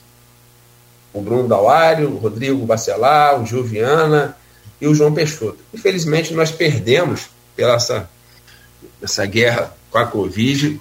Os nossos queridos, eu falo que eram amigos, né? João Peixoto e Juliana, Juliana, muito amigo meu, da minha família. É, perdemos, os perdemos, e nós temos um espaço político, como Arnaldo falou, e a gente não pode perder essa representatividade. Que toda a composição né, seja realmente voltada para o interesse coletivo. É isso que, é isso que, eu, que, eu, que eu sempre friso. Que a gente possa estar fazendo planejamento não nas questões pessoais, de interesses pessoais, de sonhos pessoais. Sonhar é, faz parte do indivíduo, como foi dito aqui, a gente já nasce reclamando, já nasce fazendo política ao chorar. Sonhar também é da nossa natureza, mas nós temos que pensar no coletivo. Tendo isso, Arnaldo, eu acredito que o nosso grupo político tem que lançar dois candidatos a estadual, isso é, isso é minha opinião, e dois a federal existe uma, uma possibilidade do terceiro estadual, né? uma composição, dependendo, dependendo né, dos candidatos, existe uma, uma possibilidade do terceiro, mas não é, de forma, vamos dizer assim, ordinária, eu sou por dois a estadual e dois a federal. Isso muda de alguma forma com a possibilidade ou não do garotinho ser candidato a deputado federal. Ele mesmo, quem falou em três primeiro aqui, né, no programa, em três candidatos do grupo deputado federal, foi ele. Vladimir defende dois também, dois, dois estadual, dois federal. Mas é, é, a gente sabe que, até pela, pela gravidade, né, pela influência política que tem um ex-governador, é, se Garotinho for candidato a deputado federal, altera o tabuleiro você vê da mesma forma, como que mudaria a composição do grupo se Garotinho, juridicamente, que hoje não tem, se ele conseguisse resolver as pendências judiciais e fosse candidato como é o desejo dele? Com certeza, né? A gente, independente né, de você gostar ou não de Garotinho, né? Que isso aí a gente também respeita. Eu, apesar de. Eu, é meu amigo, é meu líder político, então não preciso nem falar, ele é meu líder político. É, Garotinho hoje é um dos maiores patrimônios eleitorais né, que tem o nosso Estado, se não for o maior. Então, é, a possibilidade dele de participar de uma eleição traz para o grupo grande benefício. Então, eu lembro aqui de 2010, em que ele foi eleito deputado é, federal e elegeu o deputado Paulo Feijó. Não é? Então, ali naquele momento, nós conseguimos fazer dois federais e dois estaduais, grupo, grupo político.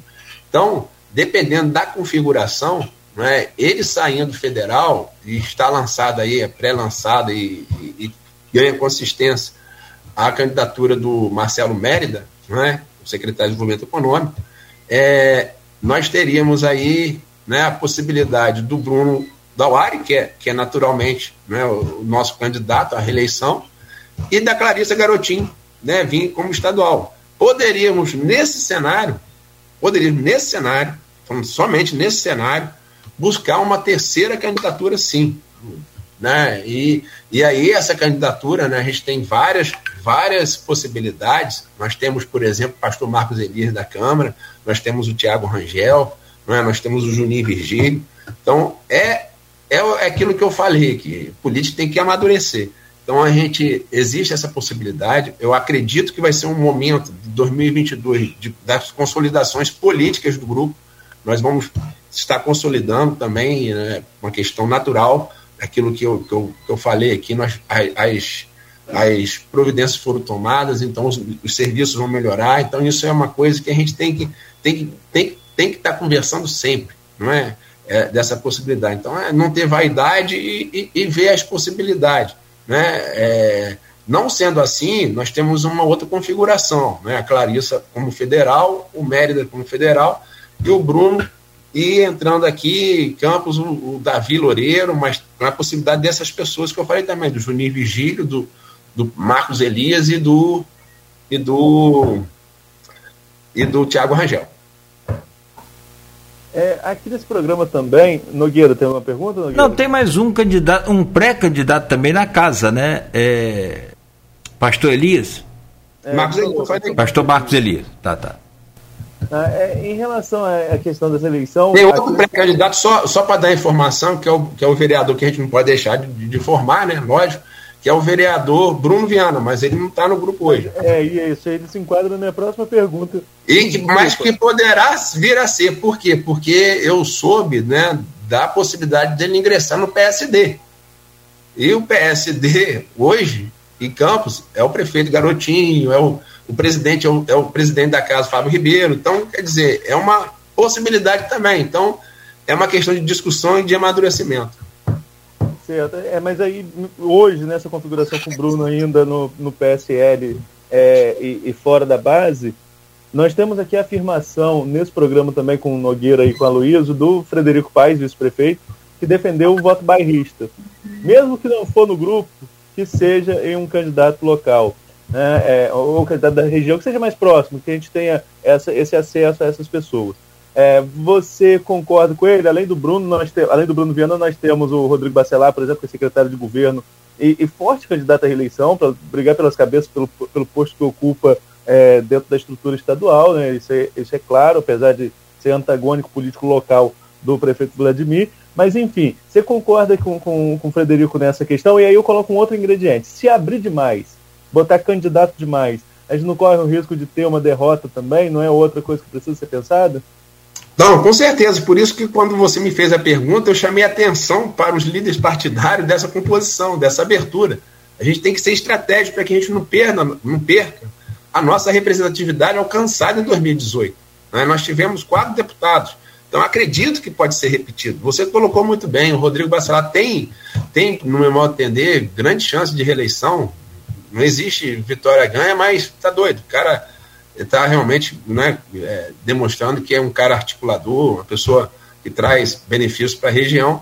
Nós temos o Bruno Dauari, que também vem para a reeleição, e temos pessoas aí que, que, nós, que, nós, citamos aqui, dependendo da configuração, nós temos o deputado Clarice, temos o Tiago Rangel, o Bruno Viana. Eu defendo também, concordo plenamente com o meu amigo Frederico Paes, um grande abraço, Frederico.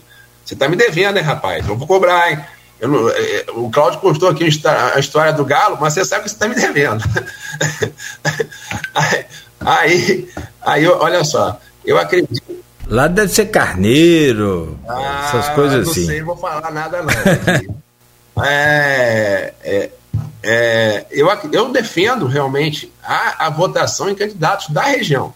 Né? Eu, eu falei aqui de deputados, né, como Cristino Auro de Macaé, Peço desculpa, mas eu posso citar aqui também deputados da região que, que tem um trabalho aqui no nosso município, que trabalha pelo nosso município, pela região como todo, que é o Jair Bittencourt e o, o Machado, né, de Macaé, e o Jair Bittencourt de Itapiruna. Então, a gente é, tem sim tem sim que defender não é, a nossa representação através da representação de candidatos locais. Eu, eu concordo, é, eu concordo plenamente nisso. Não é? A gente chegou não é, a, a, a um resultado muito, muito bom em 2018. Eu acho que nós temos que tentar repetir. Seja qual, qual partido, não é? não estou não aqui falando isso ainda, estou defendendo isso. Eu sou presidente de partido, é lógico que eu vou querer que o meu candidato do PSD seja eleito, lógico. Mas é, acredito, né, acredito que a gente tem que pensar na cidade e Arnaldo está certo. Nós não podemos perder representatividade, nós precisamos aumentar a nossa representatividade. Falando PSD, Nogueira, só para concluir essa parte partidária, depois você pode trazer a, a, a última pergunta e pode ficar à vontade, por favor.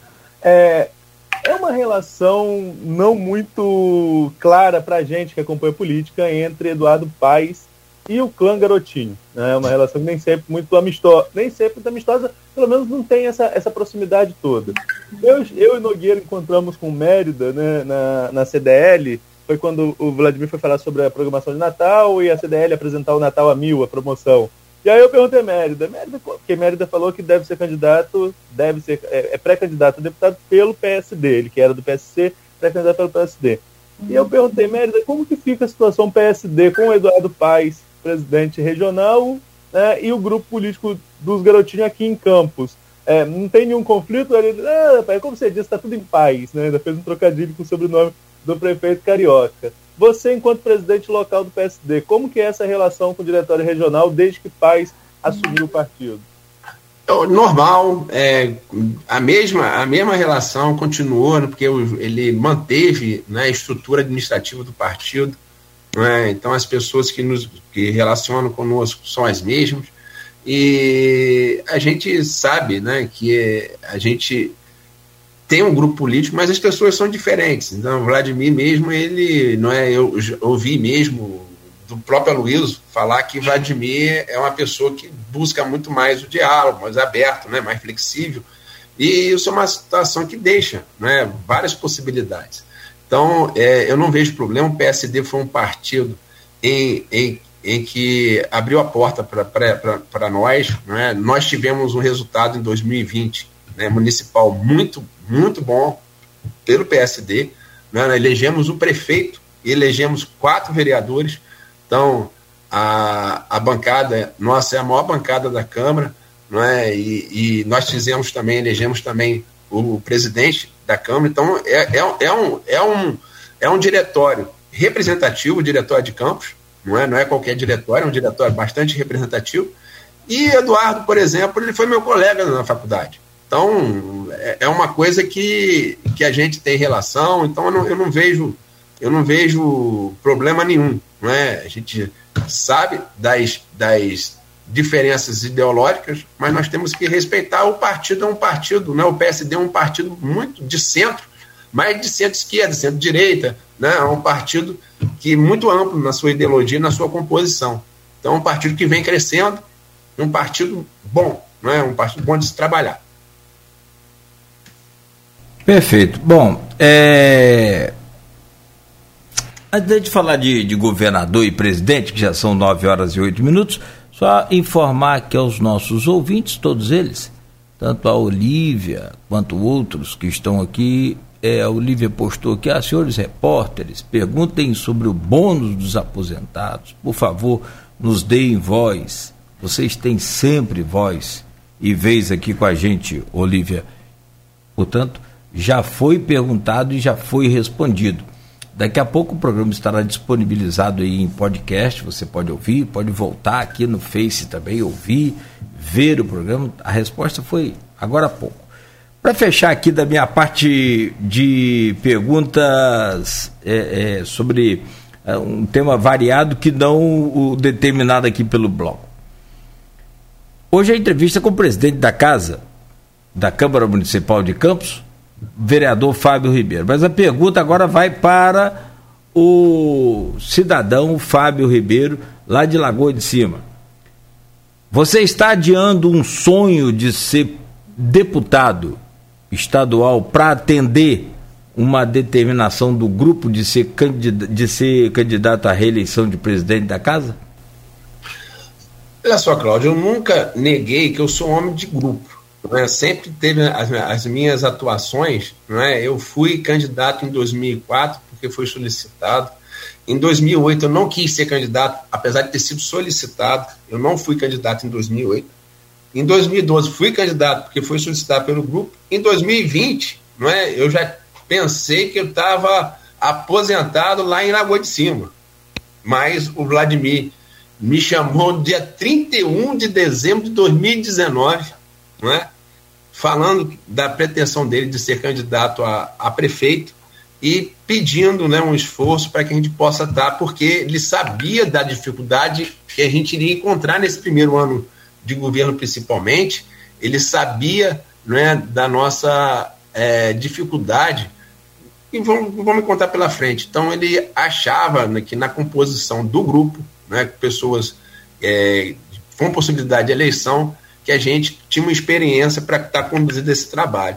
Então, é, a gente voltou e eu, eu repito, é, na verdade, não é esse sonho de ser deputado estadual não é meu.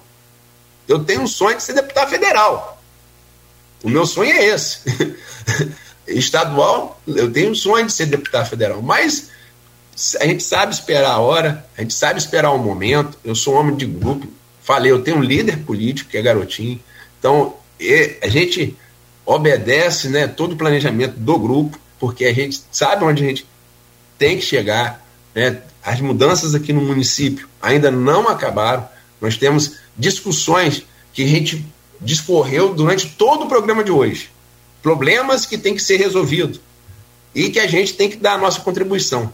Então, é, ter muita calma nessa hora né, e, e, e, trabalhar, como, como eu falei aqui, eu não posso é, é, pregar uma coisa e praticar outra. Se eu prego né, o bem da coletividade, eu tenho que entender que eu faço parte de um processo, não é? de um processo que a gente pode, que a gente tem que costurar. E depois a questão individual vem depois. Então, eu tenho tem que conversar também com minha família, né? porque uma coisa é você estar tá em Campos, outra coisa no Rio de Janeiro, outra coisa em Brasília. Né? A mulher minha, é, é, é eu mando um beijo para ela, ela é companheira, mas é ciumenta, bichinho. Né? Então, então a gente tem essa toda essa, essa questão e hoje eu estou à disposição do povo de Campos. Então, eu acho que a gente tem um trabalho a ser feito aqui ainda no nosso município. Né? Nós temos um desafio que é a questão do transporte coletivo, a gente tem um desafio ainda da questão financeira, né, que a gente tem aí reajuste para conceder, a gente tem é, benefícios para serem voltados, mas uma restrição enorme da parte da arrecadação de recursos próprios. Então a gente tem muito trabalho ainda aqui, dentro de casa. Bora lá então para governador do estado do Rio tem aí o atual quadro. Isso, hum, política é como aquela história, né? Muda da noite para o dia e daí. Você sabe que pode naturalmente desconfigurar o comentário, mas avaliando hoje, com essa corrida aí ao Palácio Guanabara, aparecem nomes como o Cláudio Castro, claro, para a reeleição, tá aí numa fase muito boa com essa questão né, da, dessa principalmente da, da venda do SEDAI e essa reestruturação toda aí é, do Estado. Tem o Freixo, né, que também é um nome forte. Né? O Aloysio até comenta, e aí baseado em toda a experiência, e a gente acompanha também, mas tem um, um teto muito baixo. Tem outros nomes, como o próprio é, ex-prefeito de Niterói, o Rodrigo Neves, e enfim, o nome do Mourão, que aparece aí lá uma vez ou outra, lá terça aí, outro dia, falou com a gente aqui que se tudo correr bem, se eu, pelo que eu entendi, se ele estiver bem nas pesquisas, pode vir a governador também.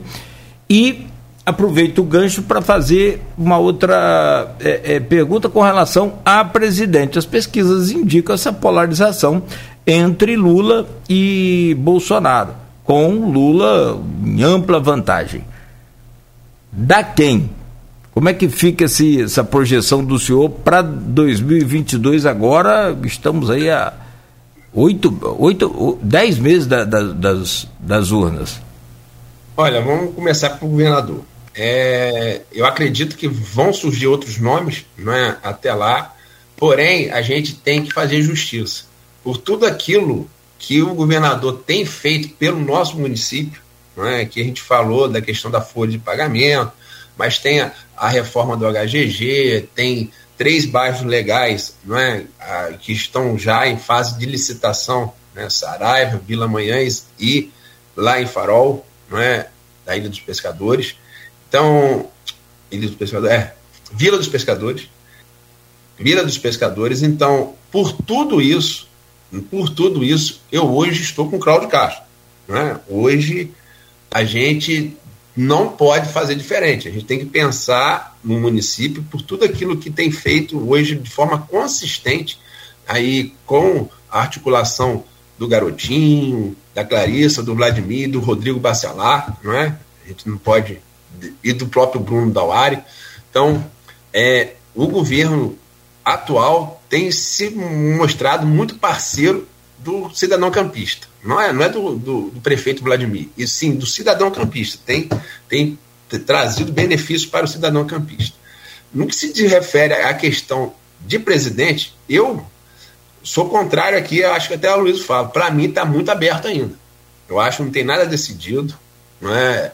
A gente tem aí uma polarização muito grande, que eu não sei se é ruim ou se é boa para, para, para, o, nosso, para o nosso país, porque quando você é muito radical, esquerda, direita, você perde o equilíbrio, tem que ter o, o equilíbrio sempre, né, de um lado. Mas eu também vejo a possibilidade de outros nomes, que podem até mudar no resultado final. Não estou falando ser eleito, não, mas de colocar um ou outro no segundo turno, não é isso? E aí você muda o resultado da corrida presidencial. Então, acho que está muito aberto ainda, apesar de a gente ver uma consolidação na pesquisa do nome do ex-presidente Lula. Né? Então, é, eu acredito que existe um tempo aí de recuperação do governo federal e tem que estar atento a isso. Vamos atender na, na economia. Né? A economia do país não vai bem, né? muito pelo contrário. Então, a gente tem que ter. Que ter é, é o meu pensamento. Agora, melhorando a economia. Né? O, prefeito, o presidente, ele, Jair Bolsonaro, ele, ele é campeão. Ele, é, ele fala coisa que muita gente não gosta, mas muita gente gosta. Então, da mesma forma que o Lula também é. São políticos muito, muito, com habilidade muito grande em seu discurso. Neto, algo mais? Fechamos 9 e 17 então? Naquela... Fechamos, nós estouramos. Né? Estouramos, é. De orelha que é. Daqui a pouquinho, Nogueira, eu vou me despedindo aqui do Fábio já, agradecendo pela entrevista, vou me despedindo de vocês, porque eu estou correndo para a Folha. É, amanhã tem edição especial de 44 anos de fundação da Folha da Manhã. A Folha Manhã completa 44 anos. Tem uma benção especial agora na redação às 10 horas, estou correndo para lá, então. Poxa, vai ser às 10? Pensei que era. Às 10. Puxa. Às 10. Então daqui a pouquinho estou passando ali. E, Fábio, mais uma vez, muito obrigado pela entrevista. É, um bom ano novo, ainda estamos na primeira semana, já é um bom ano novo. Aí terça-feira estamos lá acompanhando a sessão com vocês. Muito obrigado, Arnaldo. Eu que agradeço. Queria, desde já, parabenizar o Grupo Folha pelos 44 anos. Né? Então, é, é, é, é uma hoje, é uma referência dentro da imprensa campista, até do interior do estado e também de todo o estado, né? a gente entende isso, né? um grupo consolidado.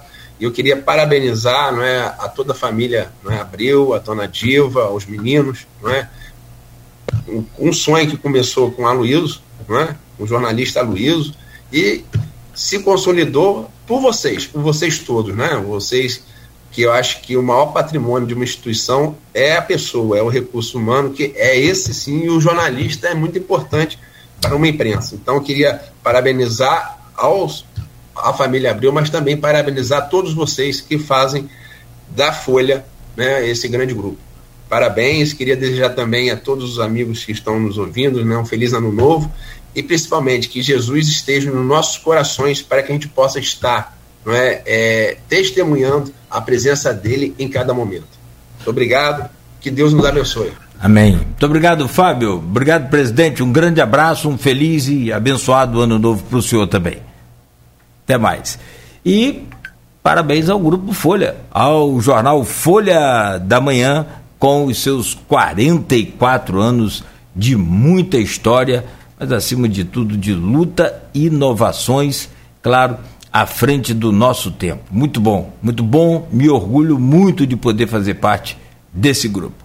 A gente volta na segunda-feira no oferecimento de Proteus Serviços de Saúde e Medicina Ocupacional com a qualidade certificada ISO 9001-2015. Unimed Campos, cuidar de você. Esse é o plano. Laboratórios Plínio Bacelar e ainda com o apoio de Unicred Norte Lagos. Quem conhece, valoriza.